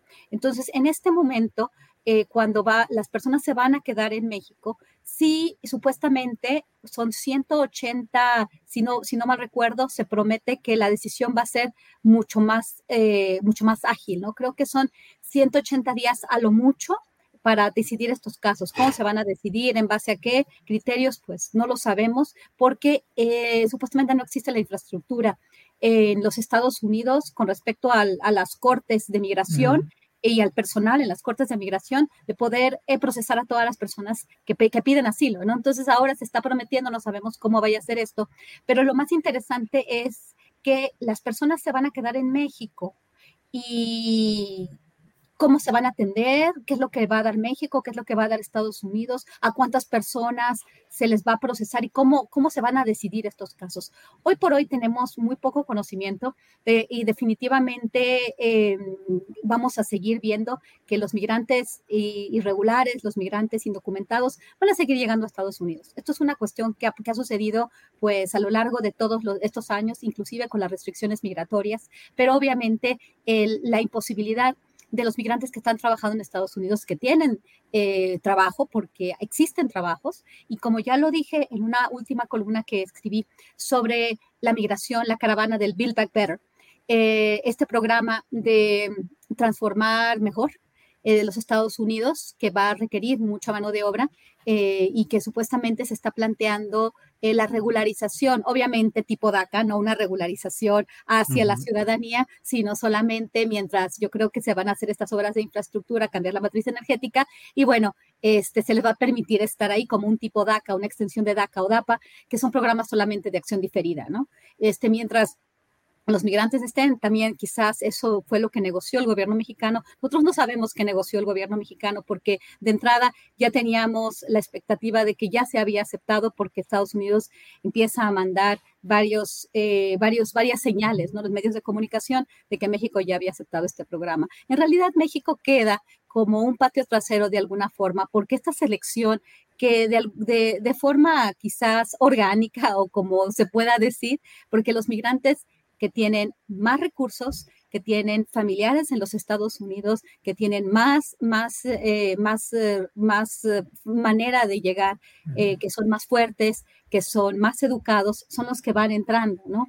Y aquellos que no tienen estos recursos, que tienen, que tienen pues también algunos antecedentes complicados, se van quedando en México. México va a pagar un precio muy alto y no es posible que México vaya a dar un apoyo como el que las personas eh, que, que, vienen buscando asilo, pues los deben de dar. Esto es una obligación de los Estados Unidos. Estados Unidos adquirió esta obligación internacional al suscribir los tratados de asilo este, a nivel internacional de refugio. en, ellos, se llama, de, ellos se llaman asilo. Y al final México, pues obviamente atado de manos, ¿no? Pero de todos modos en una forma torpe de, yo me imagino, ¿no? De aceptar, no sabemos realmente qué tan torpe o no, porque no sabemos cuántos recursos van a llegar, cómo se van a canalizar estos recursos. Y la migración es una oportunidad, no es una carga, porque las personas, así como nosotros hemos tenido trabajo en Estados Unidos y hemos hecho a Estados Unidos o a América Grande, eh, los migrantes vienen a trabajar, pero los migrantes no quieren estar en México. Entonces esto va a ser simplemente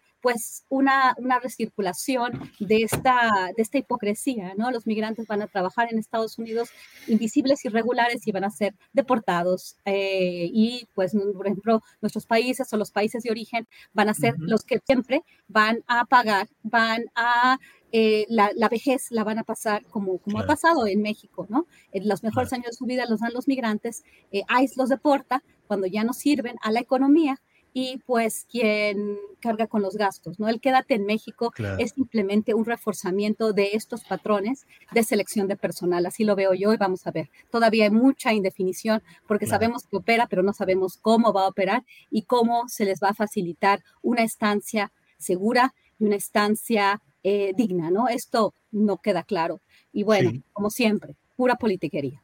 Gracias. Gracias, Guadalupe. Víctor Ronquillo, sobre este tema del cual ya hemos hablado en ocasiones anteriores, pero sobre su evolución reciente, ¿qué opinas, Víctor Ronquillo? Bueno, creo que yo volvería a señalar lo que señalaba la semana anterior, ¿no? Hay una enorme violación al derecho de asilo.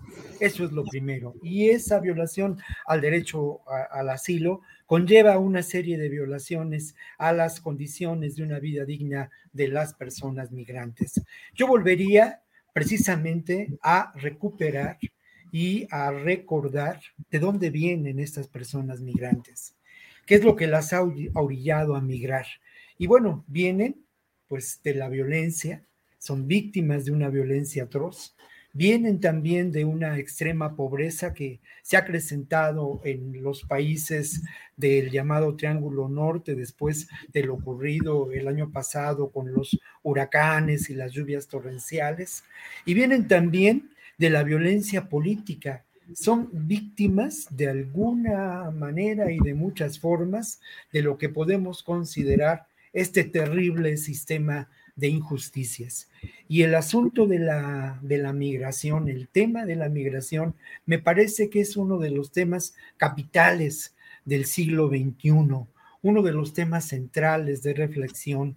Y creo yo que tenemos que propugnar porque la interpretación del tema de la migración no sea eh, determinado por la cuestión de la seguridad, sino que sea determinado por una propuesta distinta también a la supuesta productividad de los migrantes.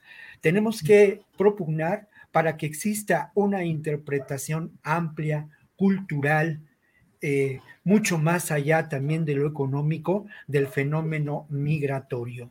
Esto se escucha muy bonito y yo, pues ahorita no estoy dando clases y lo podría haber dicho en el salón de clases con mis alumnos, pero la realidad atroz terrible, apremiante, dolorosa.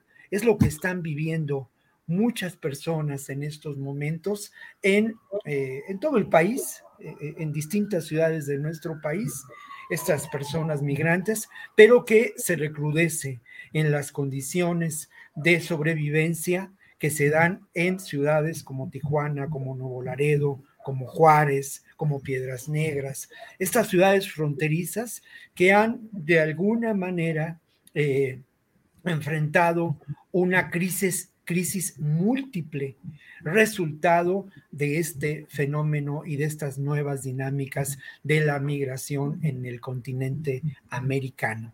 Entonces, eh, lo que creo que eh, está pasando en estos momentos, lamentablemente, es que esta política de contención establecida desde la estrategia del gobierno de Estados Unidos eh, ha seguido y lamentablemente ha otorgado a nuestro país un papel eh, reprobable, ¿no? A instancias de nuestro país, sobre todo al Instituto Nacional de Migración, a la Guardia Nacional y a las Fuerzas Armadas, porque además, en buena medida, la contención de estos migrantes se da a partir de este ejercicio que tiene que ver con la actuación de estos grupos que lamentablemente distan mucho de una perspectiva humanista del problema.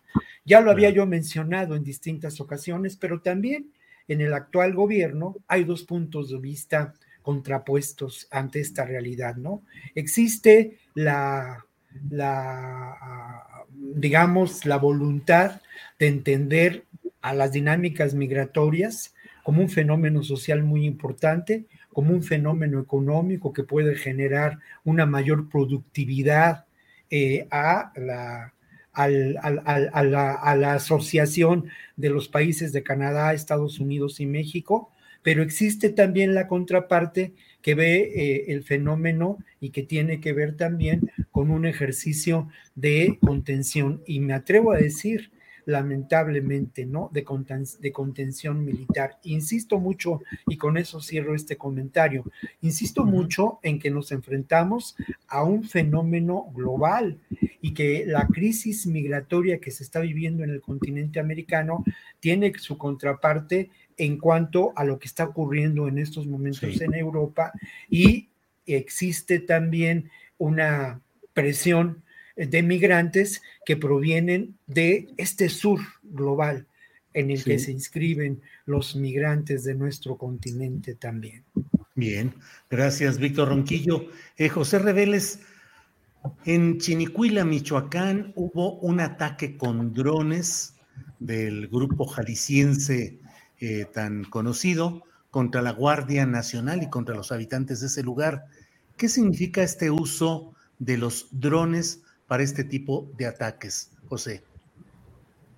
Eh, para empezar, te diré que Finicuila, este, yo no lo había escuchado, este poblado, eso no quiere decir que no sea importante, pero no es de los más importantes, eh, y, de alguna manera son nuestros orientadores geográficos, los del Cártel Jalisco Nueva Generación, porque están atacando exactamente estas comunidades eh, con densidades de población no tan, no tan concentrada, y como ensayando, a mí me parece que es como un ensayo de cosas más grandes que tienen en mente. ¿Por qué?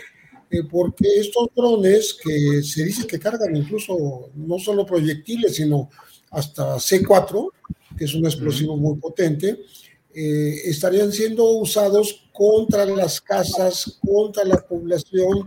No hubo víctimas aparentemente, eh, pero también contra la Guardia Nacional estamos hablando que van, van en escalada ascendente, van tratando de eh, afinar los, los objetivos y para de esa manera demostrar eh, su poderío. El poderío económico ya sabemos que lo tienen. Eh, es lo que le permite ese poderío económico tener ese poderío bélico, esa tecnología que están utilizando y que en este momento eh, tal vez no sea muy dañina en sus, eh, en sus resultados inmediatos, pero sí apunta a irse perfeccionando y a ir convirtiéndose en una amenaza mayor, eh, sobre todo en un estado como Michoacán, en donde el cartel Jalisco Nueva Generación y, y sus asociados los Queenies están tratando de ingresar porque ellos son michoacanos, están tratando de apoderarse de su propia tierra. Eh, no, los, no los dejan, no los quieren dejar ni las Fuerzas Armadas, ni los pobladores, ni los autodefensas, ni los carteles unidos, ¿no?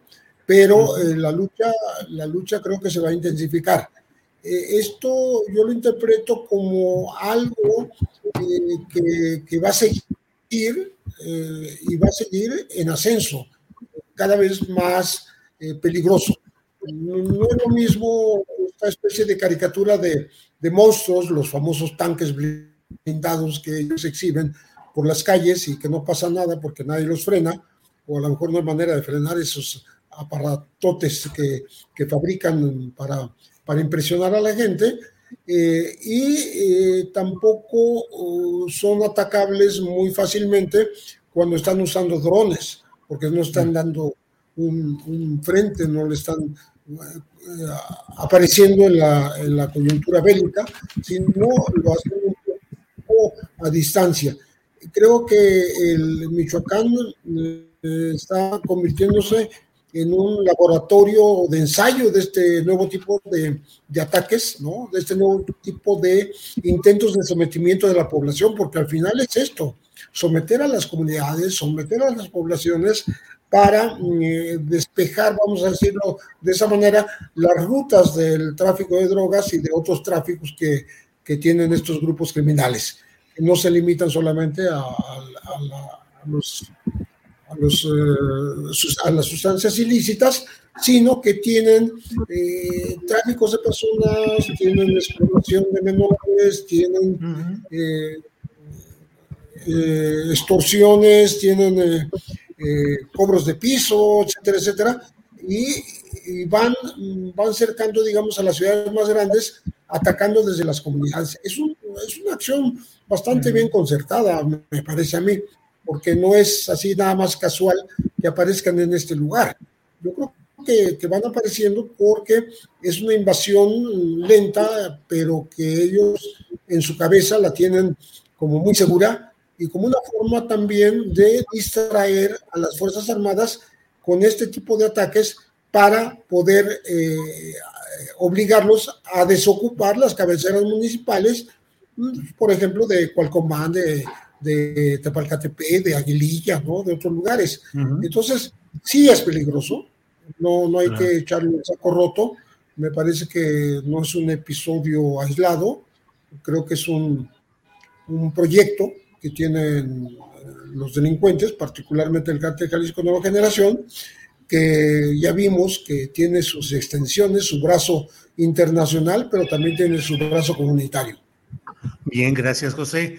Eh, Guadalupe, ¿en qué etapa estamos subiendo? ¿Se está subiendo la capacidad bélica? ¿Este tipo de drones pueden resultar, pues, eh, altamente peligrosos, como se está advirtiendo desde ahora? Eh, ¿En qué etapa y qué puede significar este uso de estos aparatos, Guadalupe Correa Cabrera? Mira, Julio, yo tengo una, una visión o un análisis un poco distinta. Eh, pues durante los años que he estudiado este tipo de grupos, particularmente los Zetas, pues ha cambiado mi, mi forma de ver este, este, tipo de acciones, ¿no? Y afortunadamente también la oportunidad que tengo de estar en Washington y de leer todos los reportes de los think tanks, de pues estas grandes, eh, digamos, estas, eh, estos grupos, ¿no? Que hacen análisis sobre la situación en México, en América Latina, en todas las partes del mundo. Me llama mucho la atención que este, la utilización de drones, eh, pues fue, siempre ha sido como, como planteada, ¿verdad?, por algunos think tanks muy importantes en Estados Unidos. Recuerdo que a principios de la pandemia, ya desde antes, obviamente, ¿no? El CSIS, eh, en particular, por ejemplo, eh, Brookings, el grupo, la, el grupo, la, digamos, la, el think tank Brookings Institution, Brookings, eh, hace pues siempre muy, muy fuertes críticas, ¿no? Muy, este, muy temerarias en el sentido de que, de que pareciera ser que México no tiene un control sobre el territorio, que realmente tenemos un problema grande de seguridad. Pero es interesante cómo esta perspectiva estadounidense ve esta utilización de la tecnología, de los drones, de la tecnología como esta, que yo de alguna forma, eh, pues entré a estudiar cuando estudié a los Zetas, Estas, estas grandes comunicaciones que tenían eh, por antenas, eh, nuevo equipo, los monstruos. Realmente, en mi propia experiencia, me doy cuenta eh, y analizando la parte pues, social, antropológica del fenómeno, las personas que forman parte de estos grupos y, y los aparatos para, para avanzar las estrategias, considerando que estos grupos pues son en realidad empresas, ¿no? Que se dedican a diferentes actividades, pero ¿quiénes las forman, no? Y, y, me llama la atención este desfase que encuentro entre los miembros de estas organizaciones, los supuestos objetivos de estas organizaciones y la utilización de este equipo militar de dónde vienen, em, qué es el cartel Jalisco Nueva Generación. Creo que esta pregunta la he planteado en otras ocasiones, ¿no? ¿Quién es el líder o los líderes de esta organización? ¿Por qué se han extendido a tantas partes? ¿Y por qué de repente surgen exactamente también como Pepe Rebeles? A mí me llama la atención, eh, pues tengo familia en Michoacán, conozco bastante bien el estado, eh, pero de repente surgen este tipo de eventos, ¿no? Con drones. Esto ya me parece como una, este, se, cumplieron todas las predicciones de estos analistas que ni siquiera conocen bien nuestra sociedad, ¿no? Que han estado aquí, pero que no conocen bien y que escriben estos reportes como si realmente México estuviera, eh, los territorios mexicanos estuvieran eh, controlados por estas grandes corporaciones que tienen ah, el, el, equipamiento más, más sofisticado, ¿no? Y que por eso pues debe de continuar esta militarización, pero me parece, me llama la atención también dentro del contexto del nuevo entendimiento bicentenario, donde no hay mucho cambio en realidad, si nosotros lo analizamos, he estado analizando eh, las, los documentos, lo que se dijo, y, realmente no hay tanto, tanto cambio como, como, como los medios lo manejaron. Eso, ese final de la iniciativa de Mérida no me queda muy claro. No me queda muy claro si, si vamos a hacer un, cambio, un, cambio, de raíz, ¿no? Es eh, la, la existencia de grupos paramilitares que siempre también en esta mesa eh, repetimos mucho a veces este, ciertos análisis, ¿no? Pero es que realmente están pasando cosas que nos, que nos permiten eh, volver a hacer ese análisis y repetir estos fenómenos que estamos observando. Entonces, bueno, en realidad eh, esta pregunta que se plantea Víctor Ronquillo mucho y, también en base al trabajo de Osvaldo Zavala con relación a los carteles no existen. ¿Quién es el cartel Jalisco Nueva Generación? Lo que pasó con los drones, estamos hablando de una organización este, tradicional, un, este, grupos mexicanos de, Michoacán que se están sofisticando o estamos hablando de grupos paramilitares y de dónde vienen y de de qué tipo de estructuras estamos hablando y quiénes son sus miembros y de dónde vienen. Esto es muy, muy importante y para qué. ¿Para qué tenemos estos monstruos? ¿Para qué tenemos estas imágenes donde las personas están con armas y cartel Jalisco Nueva Generación y con, y con este pasamontañas y, y, máscaras así como, como de, no sé, esto me parece hasta, hasta un poco hollywoodesco, ¿no?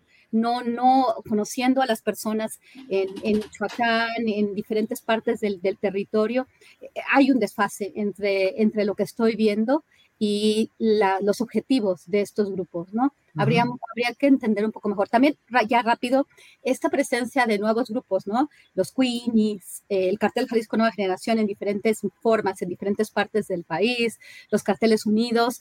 Creo que se nos ha acabado este tipo de eh, de, de, de, análisis, ¿no? En, en, la época, en los años de Calderón, en los primeros años de Enrique Peña Nieto, pues había muchos expertos en estos temas, ¿no? Y creo que ahora, eh, pues eh, con, el, con, la, con el, surgimiento de estos grupos, deberíamos de, de, hacer un poco más de análisis, ¿no? Y por qué vienen este tipo de, de equipamientos, ¿no? Y a, y a qué corresponden. Creo que me quedan más preguntas que respuestas. Bien, bien, pues sí, a todos nos quedan más preguntas que respuestas en todo este tema del que estamos hablando. Víctor Ronquillo, sobre este tema en lo general y en particular, pues las preguntas que hace Guadalupe. ¿Quién está detrás de todo esto? ¿Qué tanto el montaje escénico tan aparatoso de esos grupos bélicamente también eh, preparados en apariencia con equipo de última generación? ¿qué tanto obedecen a qué? A un intento de crear, de aumentar la percepción social de inseguridad. Hay intereses extranjeros de corporaciones por asuntos de industrias extractivistas, de litio, en fin, ¿qué puede haber detrás de todo esto, Víctor? Bueno, pues la verdad es que has argumentado muy bien con las preguntas, Julio, y conoces muy bien lo que yo respondo y lo que muchos eh, teóricos este, en relación a ello, como, como mi apreciable Guadalupe, eh, mi querido Osvaldo, eh, María José Rodríguez Reja, Mario Doupeni, ¿no?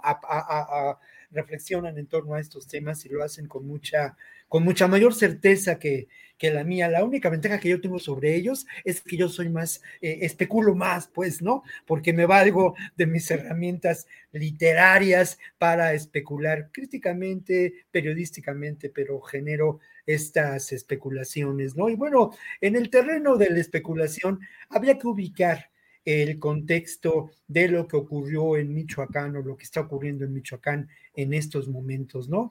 Con un eh, despliegue de las fuerzas federales en, eh, en, el Estado, ¿no? Atendiendo a una situación de inseguridad, lo que lamentablemente recuerda a la guerra del narco, que no ha terminado al parecer y al juzgar por los hechos, más allá pues del discurso que aquí hemos celebrado, pero no deja de ser el discurso y la voluntad política del presidente López Obrador los hechos son otros, ¿no? Y luego lo que también es muy importante señalar es que sin duda el actual gobierno de Michoacán ha puesto en, pues no solamente en tela de juicio, sino ha señalado con el dedo flamígero la gestión del anterior gobernador. A mí me parece que es una gestión en donde indudablemente hubo alianzas con eh, eh, grupos del crimen organizado, Hubo además una enorme represión a las organizaciones comunitarias que eh, por fortuna resistieron, pero que han denunciado de manera asidua, ¿no? Entonces creo que este, esta situación, que además hay que mencionarlo, y habrá que revisar qué medios fueron los que dimensionaron mayormente estos asuntos? ¿Qué medios fueron aquellos que, pues, y qué personajes en Twitter, en todo esto, hablaban de estas situación? Eso también nos deja ver cómo, estos medios en algunos momentos fueron cercanos a Silvano Aureoles, y bueno, todo esto lo estoy reflexionando y estoy viendo que quizá yo tenga problemas con el, con el Internet. Veo que se me están yendo ustedes, compañeros. No sé si yo soy el del problema, pero de cualquier manera. Bien. ¿Me escuchan bien? Yo sigo entonces hablando, porque bueno, lo mejor que hago es hablar. La, verdad es que la presencia de Galán nunca la tuve, ¿no? Cuando mucho Galán cómico, ¿no? Pero, pero, pero el rollo y el discurso, ese sí se me daba, ¿eh? ese sí se me daba. Entonces, bueno, creo que es, hay que tomar en cuenta también este elemento eh, que ya mencionaba Pepe en términos de lo que puede ocurrir y cómo este puede ser un ejercicio. Ahora que hacía mis notas para, para la mesa que hoy vamos a celebrar, yo eh, señalaba varios elementos en relación a este tema y uno de ellos es una palabra que me parece clave y es el asunto de desestabilización porque puedes desestabilizar con muy pocos recursos, ¿eh? Y con la instrumentación, como puede ocurrir, de grupos paramilitares. Lo otro, ¿a qué intereses puede corresponder? Pues sigue, sigue eh, correspondiendo a los intereses de una estrategia que ha buscado generar lo que podíamos considerar, y como dice María José Rodríguez Reja, la securitización de América Latina tras un proyecto, como dice Mary Dow Penny, de construcción de un capitalismo neoliberal de esta expresión atroz y terrible que digo yo, sigue siendo el mismo colonialismo de siempre. Bien. Gracias, Víctor. Son las dos de la tarde con 53 minutos. Terminando esta mesa, habrá una entrevista con Sol Ángel para mm, pues hablar sobre el programa del palo de la piñata que van a que va a hacer hoy a las 8 de la noche en este mismo canal. Les invitamos a que acompañen a Sol Ángel en este programa El Palo de la Piñata. Sol Ángel no es funcionaria pública, ni es, eh, ni recibe dinero público, ni tiene nada por lo cual responder ni ser metida en todo el mitote, como luego dirían, de lo que está sucediendo en acusaciones o señalamientos contra mí, pero les invito a que la vean porque es un programa muy interesante que alojamos en este mismo canal. Pero antes de y luego tendremos toda la información relevante del día con mi compañera Adriana Buentello. Los invito, José, Guadalupe y Víctor, a que en unos eh, tres minutitos como máximo, cualquier intervención del tema que deseen. Ya saben que siempre buscamos tener el postrecito sobre la mesa, que a veces es dulce, a veces es amargo, lo que quieran decir. De José Reveles algunos preguntan por sus libros, de Guadalupe algunos comentan sus aretes, de Víctor Roquillo preguntan por la foto del Che Guevara que está ahí atrás. lo que quieran plantear. Pepe, por favor. Hace unos días es algo que quisiera comentarles. Eh, conversé con un eh, corresponsal, un periodista extranjero, experto, estudioso, eh, académico también, pero que se ha dedicado hace 10, 12 años, no digo la nacionalidad incluso, porque no, no tengo ninguna autorización, eh, pero estuvimos conversando solamente de Michoacán. Y justamente hablando de la tecnología de la que hicimos mención hoy, de los drones, eh, me decía que estaban utilizando también la tecnología de inhibir la señal de la telefónica, de las comunicaciones, del Internet, y a su vez establecer un, un modelo muy eh, como en una burbuja para ciertas comunidades, no, no ciudades eh, grandes, pero sí ciertas comunidades y mantener a la gente incomunicada. Es decir, otra forma de esclavitud, además de la violencia, bueno, la violencia de la incomunicación. Eh, creo que es, es relevante ver cómo esto va de la mano de este empleo de de la tecnología de los drones. Y, es justamente en Michoacán donde está ocurriendo y es eh, una forma más de sojuzgamiento, de dominio, de amedrentamiento, eh, de hostigamiento en contra de la población. Nada más. Bien, pues eh, vaya, que es interesante lo que te comentaron, Pepe. Muchas gracias. Guadalupe, lo que quieras en este postrecito de fin de mesa que tenemos aquí por favor. Claro que sí. Bueno, un poco pensando en el tema de los recursos naturales, en el tema del litio, en el tema de la reforma al sector eléctrico, me, me preocupa un poco, ¿no? Vemos tiempos muy, muy complicados. Eh, creo que la propuesta de reforma al sector eléctrico, o sea, una contrarreforma a la, a la reforma energética que se realizó de una forma muy, de muy, dudos, muy dudosa, ¿no? Ya, ya, lo, ya lo hemos visto por el tema también de este, del exdirector de Petróleos Mexicanos y los posibles eh, recursos que se, que se repartieron, se distribuyeron para, para esta aprobación. Eh, me, me, preocupa eh, simplemente pensando en la desestabilización, en la llegada de, de grupos paramilitares en ciertas zonas, eh, ya hemos, ya hemos hablado mucho de eso, ¿no? Pero, pero yo creo que en este momento, eh, cuando, cuando, no, cuando no, no, suceden tantas cosas, se estamos preparando para que quizás también viene el periodo electoral eh, que, bueno, el periodo de la, de la competencia electoral, ¿no? Las campañas políticas eh, que, bueno, nos acercan al 2024. Y bueno, me preocupa un poco, ¿no? ¿Cuáles van a ser los nuevos, eh, pues los nuevos enemigos de, del país? ¿Cómo se va a ir desarrollando, pues esta, esta lucha por los territorios, ¿no? De alguna forma, creo que ha cambiado mucho eh, la perspectiva con relación a los grupos paramilitares, el control que, ejercen sobre el territorio y además también, como, lo, como dije antes, ¿no? la existencia de grupos nuevos, eh, los Queenie, los carteles unidos y, esta, y el cartel Jalisco Nueva Generación, ya no podemos estudiar el narcotráfico y la delincuencia organizada en general de la misma forma que lo hacíamos hace 15 años. Eh, los reportes de, tráfico de drogas, por ejemplo, de la cuestión de las drogas que cuando entran a Estados Unidos, ¿de dónde vienen? Nos hablan de grupos distintos en, el panorama, ¿no? Creo que nos hace falta, eh, y ya lo hemos hablado desde antes, de distinguir eh, la cuestión del tráfico de drogas, la entrada de otros actores que están vinculados, por ejemplo, con sustancias que vienen de Asia, eh, y esto es una cuestión completamente distinta que quizás algunos de los eventos que estamos viendo, que están relacionados con violencia generada por huachicoleo o generada por este, utilización de tecnologías que todavía no me queda muy clara por qué. ¿Por qué se usan esas tecnologías?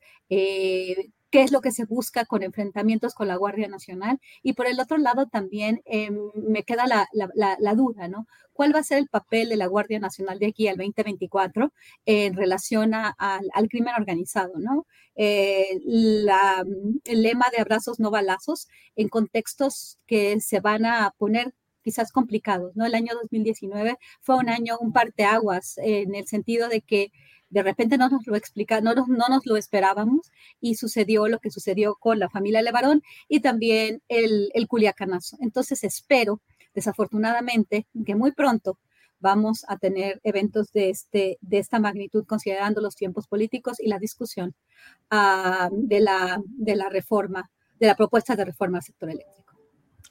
Guadalupe, pues muchas gracias. Víctor Ronquillo, te toca cerrar esta mesa sobre asuntos de seguridad de este jueves 9 de diciembre. Adelante, Víctor. Bueno, la primera pregunta es por qué estoy de buen humor, este, ¿no?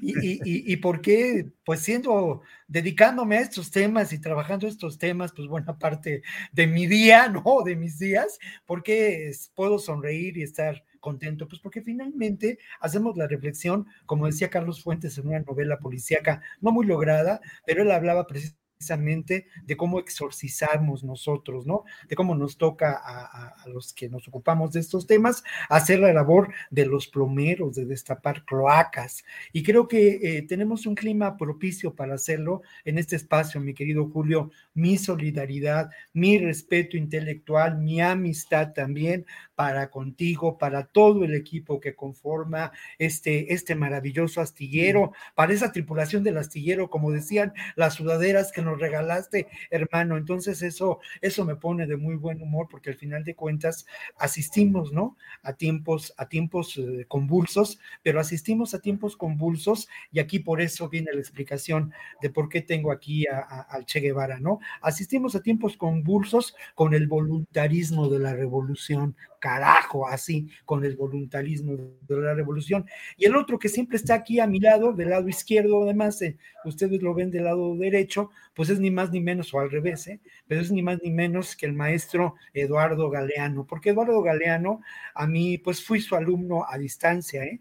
Eh, alguna vez sí lo vi y él acaba de publicar el libro de los abrazos y entonces yo le dije, maestro, déjeme darle un abrazo y el tipo sin que me conociera y viendo que me le acercaba, pues no le quedó otra porque era, es como yo un poquito bajito, entonces no le quedó más que recibir el abrazo afectuoso que le di. Pero Eduardo Galeano me enseñó que el lenguaje en que tenemos que expresarnos nosotros para construir esta nueva realidad, esta esperanza de un mundo distinto, es el lenguaje sentipensante, el lenguaje que viene del sentimiento y que viene también de la reflexión. Es la única posibilidad, Julio. Y aquí, aquí pues cada jueves tengo el mejor espacio para hablar en ese lenguaje sentipensante. Así que, que muchas gracias y con eso, y con eso cierro, colegas, agradeciéndoles como siempre al público que nos escucha y a ustedes. ¿eh?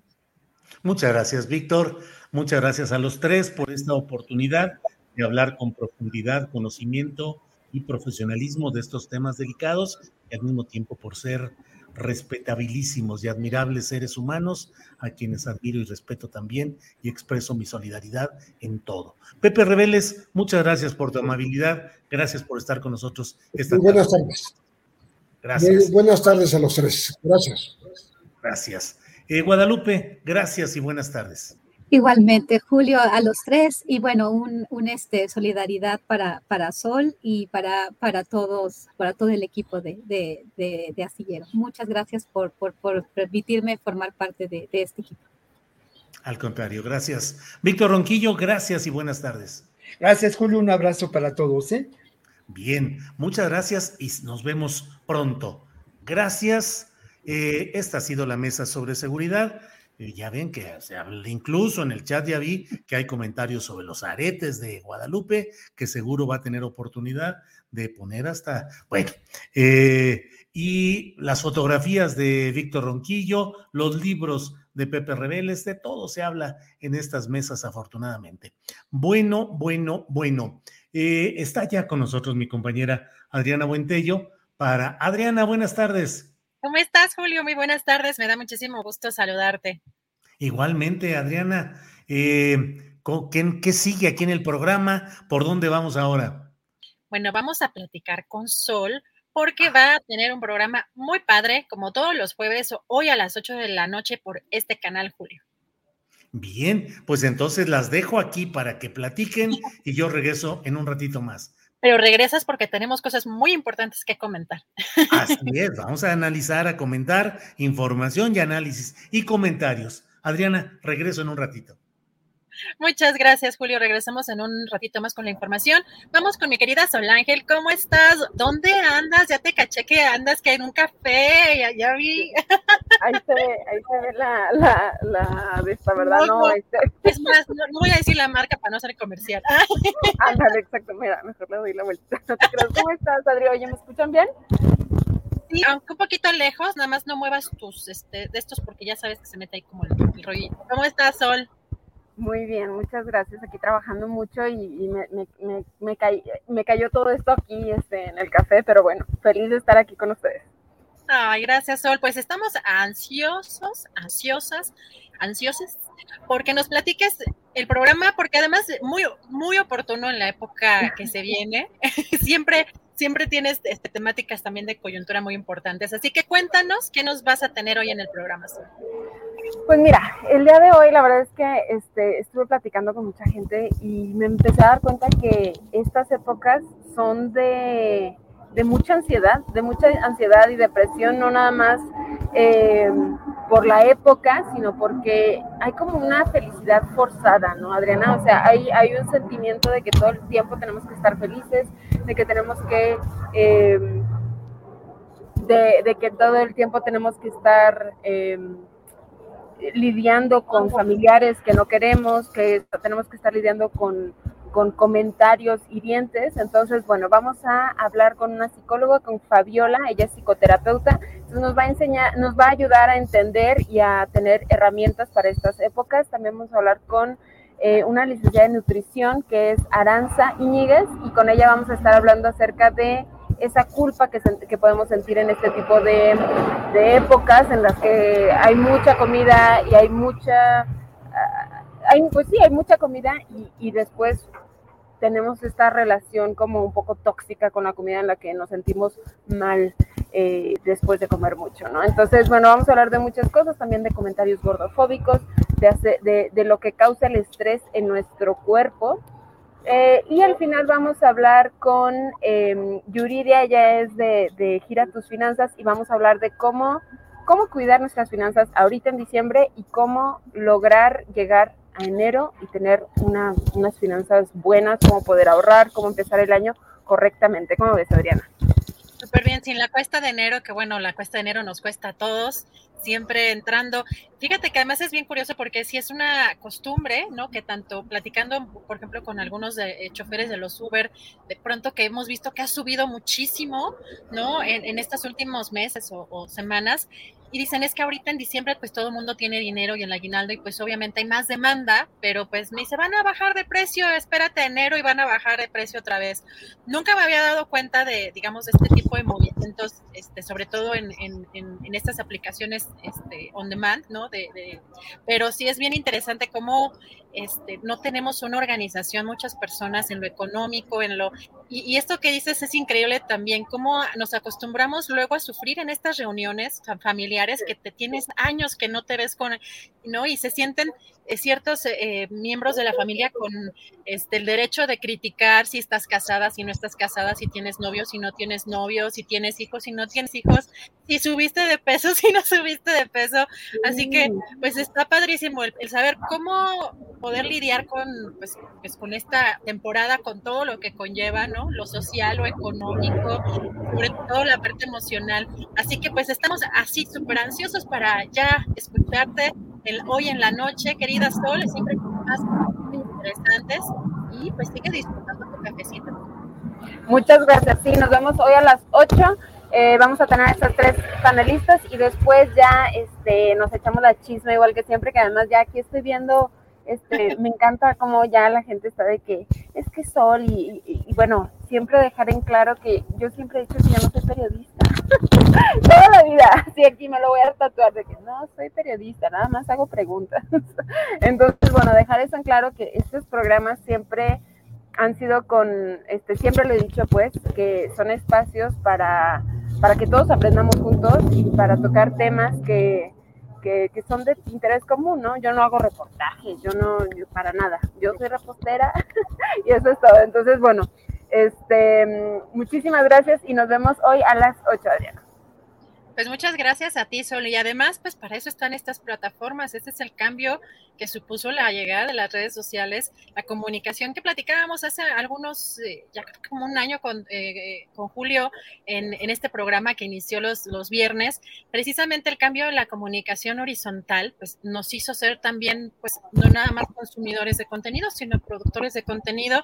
Y hay médicos en YouTube, hay todo tipo de personajes, gente que se dedica a dar consejos de belleza, gente que se dedica a dar este, clases de baile o de todos tenemos la oportunidad de estar en estas plataformas, así que, bueno, pues tú qué haces, no caso de, de, de, comentarios sin sentido, que no tiene ningún tipo de sustento. Y la verdad es que la curiosidad y las preguntas que todos tenemos, pues yo creo que de manera muy legítima y además lo haces excelente. Y yo la verdad es que a mí me encanta también Tú, yo digo que tu nombre te queda perfecto porque tienes tal cual el ángel, ¿no? La personalidad y el carisma para poder comunicar todo esto que estás haciendo. Así que yo soy tu fan, soy tu fan número uno, Sol.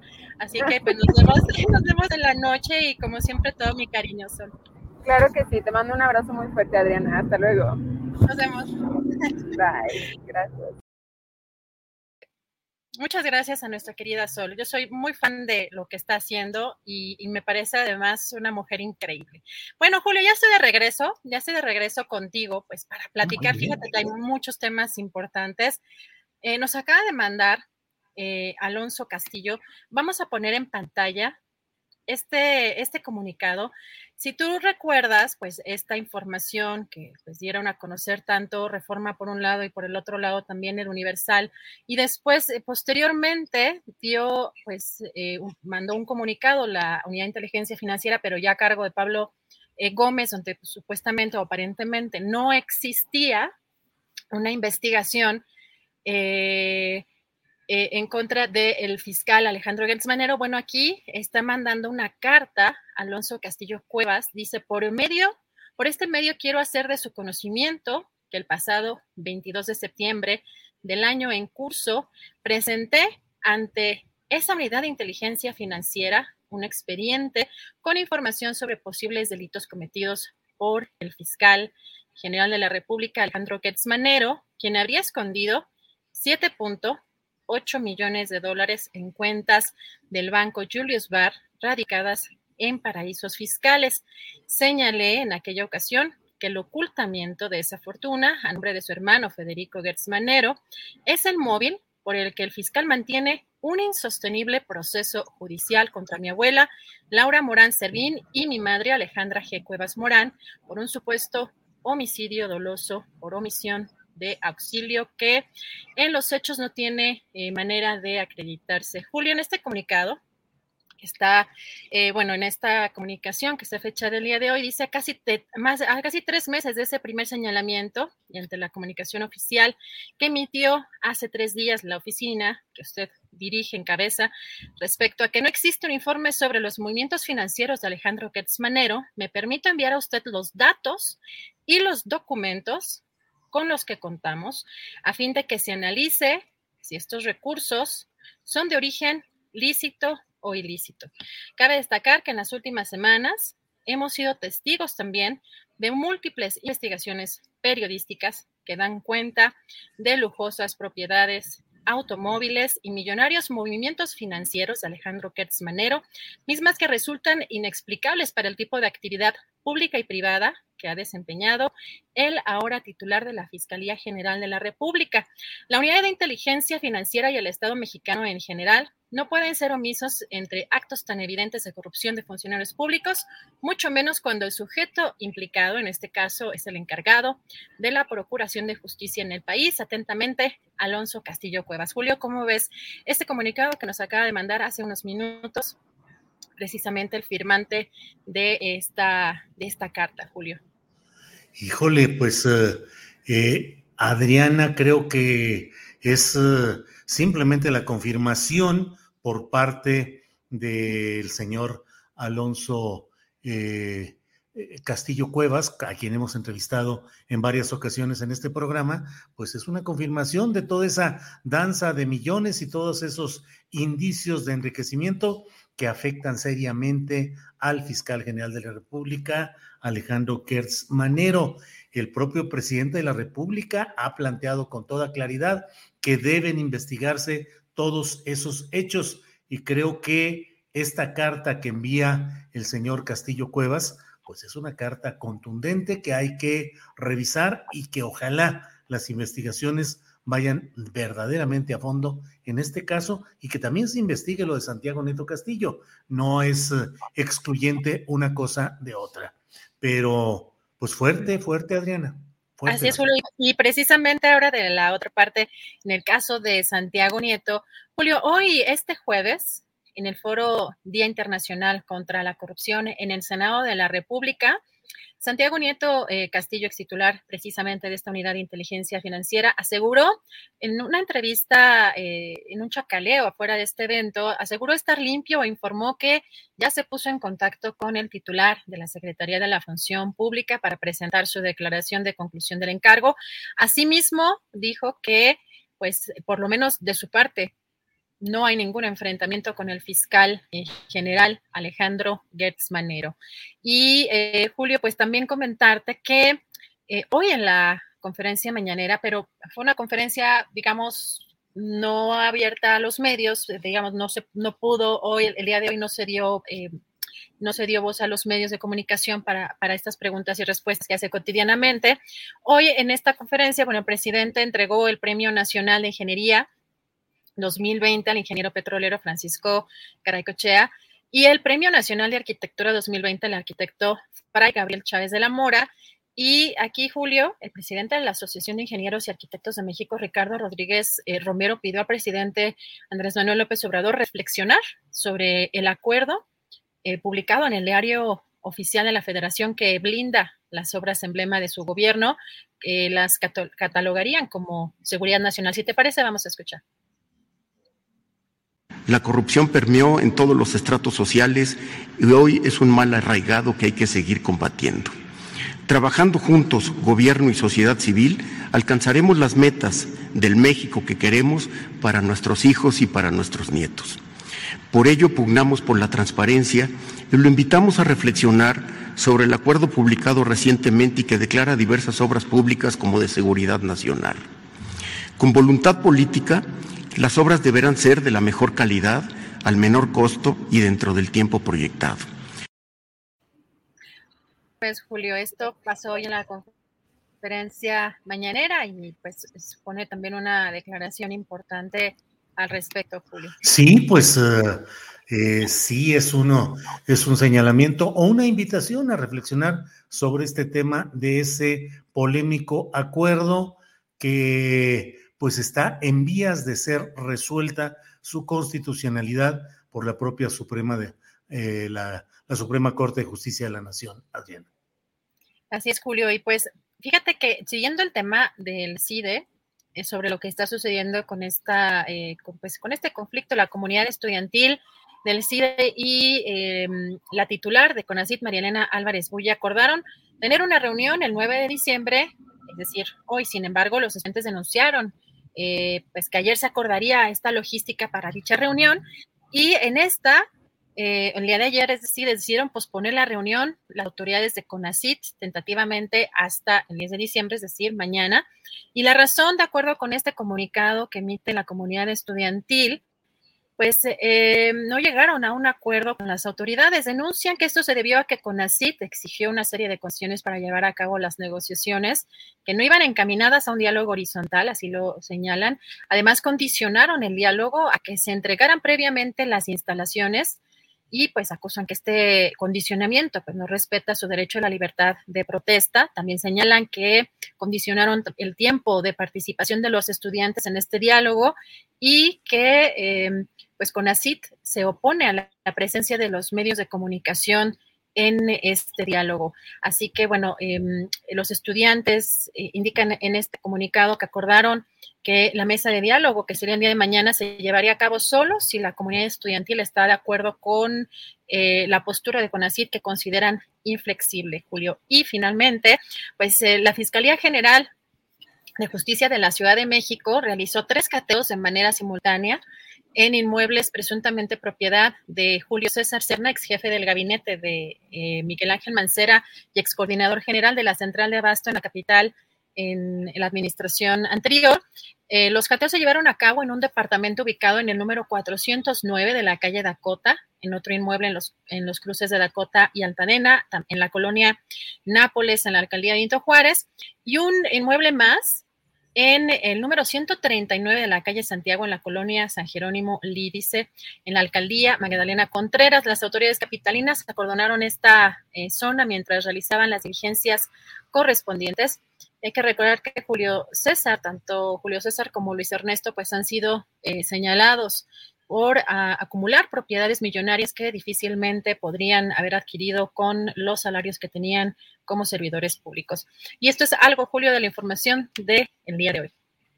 Muy bien, Adriana, muchas gracias. Lo más relevante aquí en este segmento informativo con Adriana Buentello. Adriana, pues ya para ponerle final a este jueves, mañana afortunadamente ya es viernesito, tendremos la mesa del más allá que contará con la presencia de Fernando Rivera Calderón, de eh, Horacio Franco y de Ana Francis Moore, y que usted podrá ver después a las 7 de la noche la repetición, el mismo programa, colocado en el canal 22, donde tiene muy buena audiencia, muy buena recepción, el hecho de que esté ahí esta mesa del más allá. Entonces, eh, pues eh, Adriana, darle las gracias al público, a la audiencia, a la tripulación astillero, a ti y decir adelante y a preparar nuestro siguiente programa.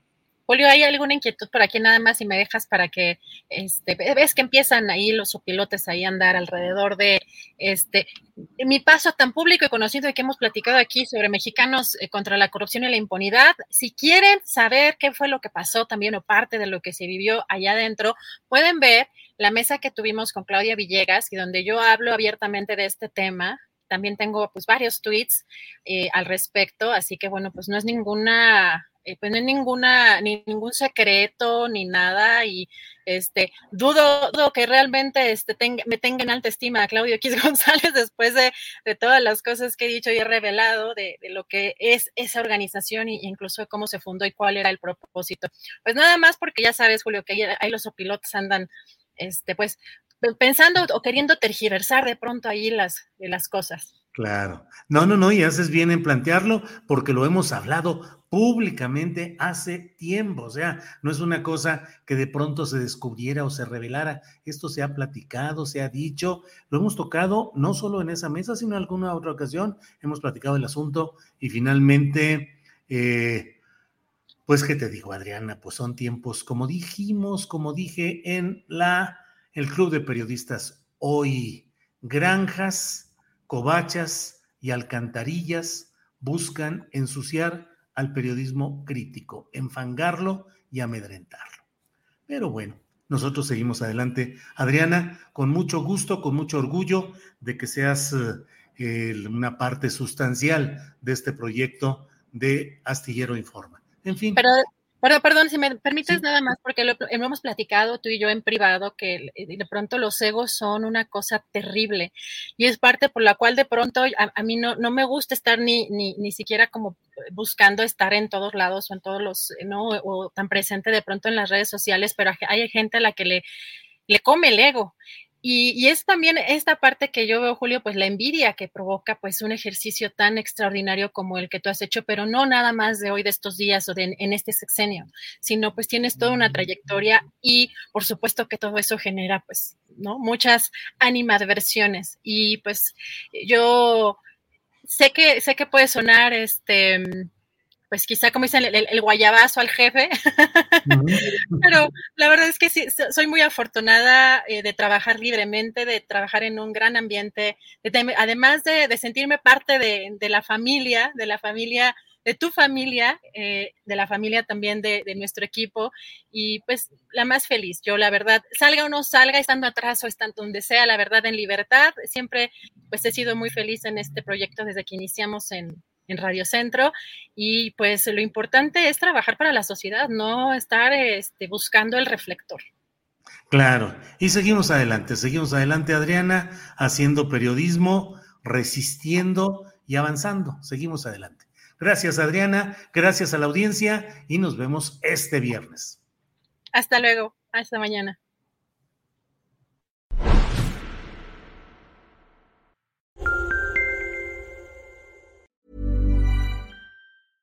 Ever catch yourself eating the same flavorless dinner three days in a row?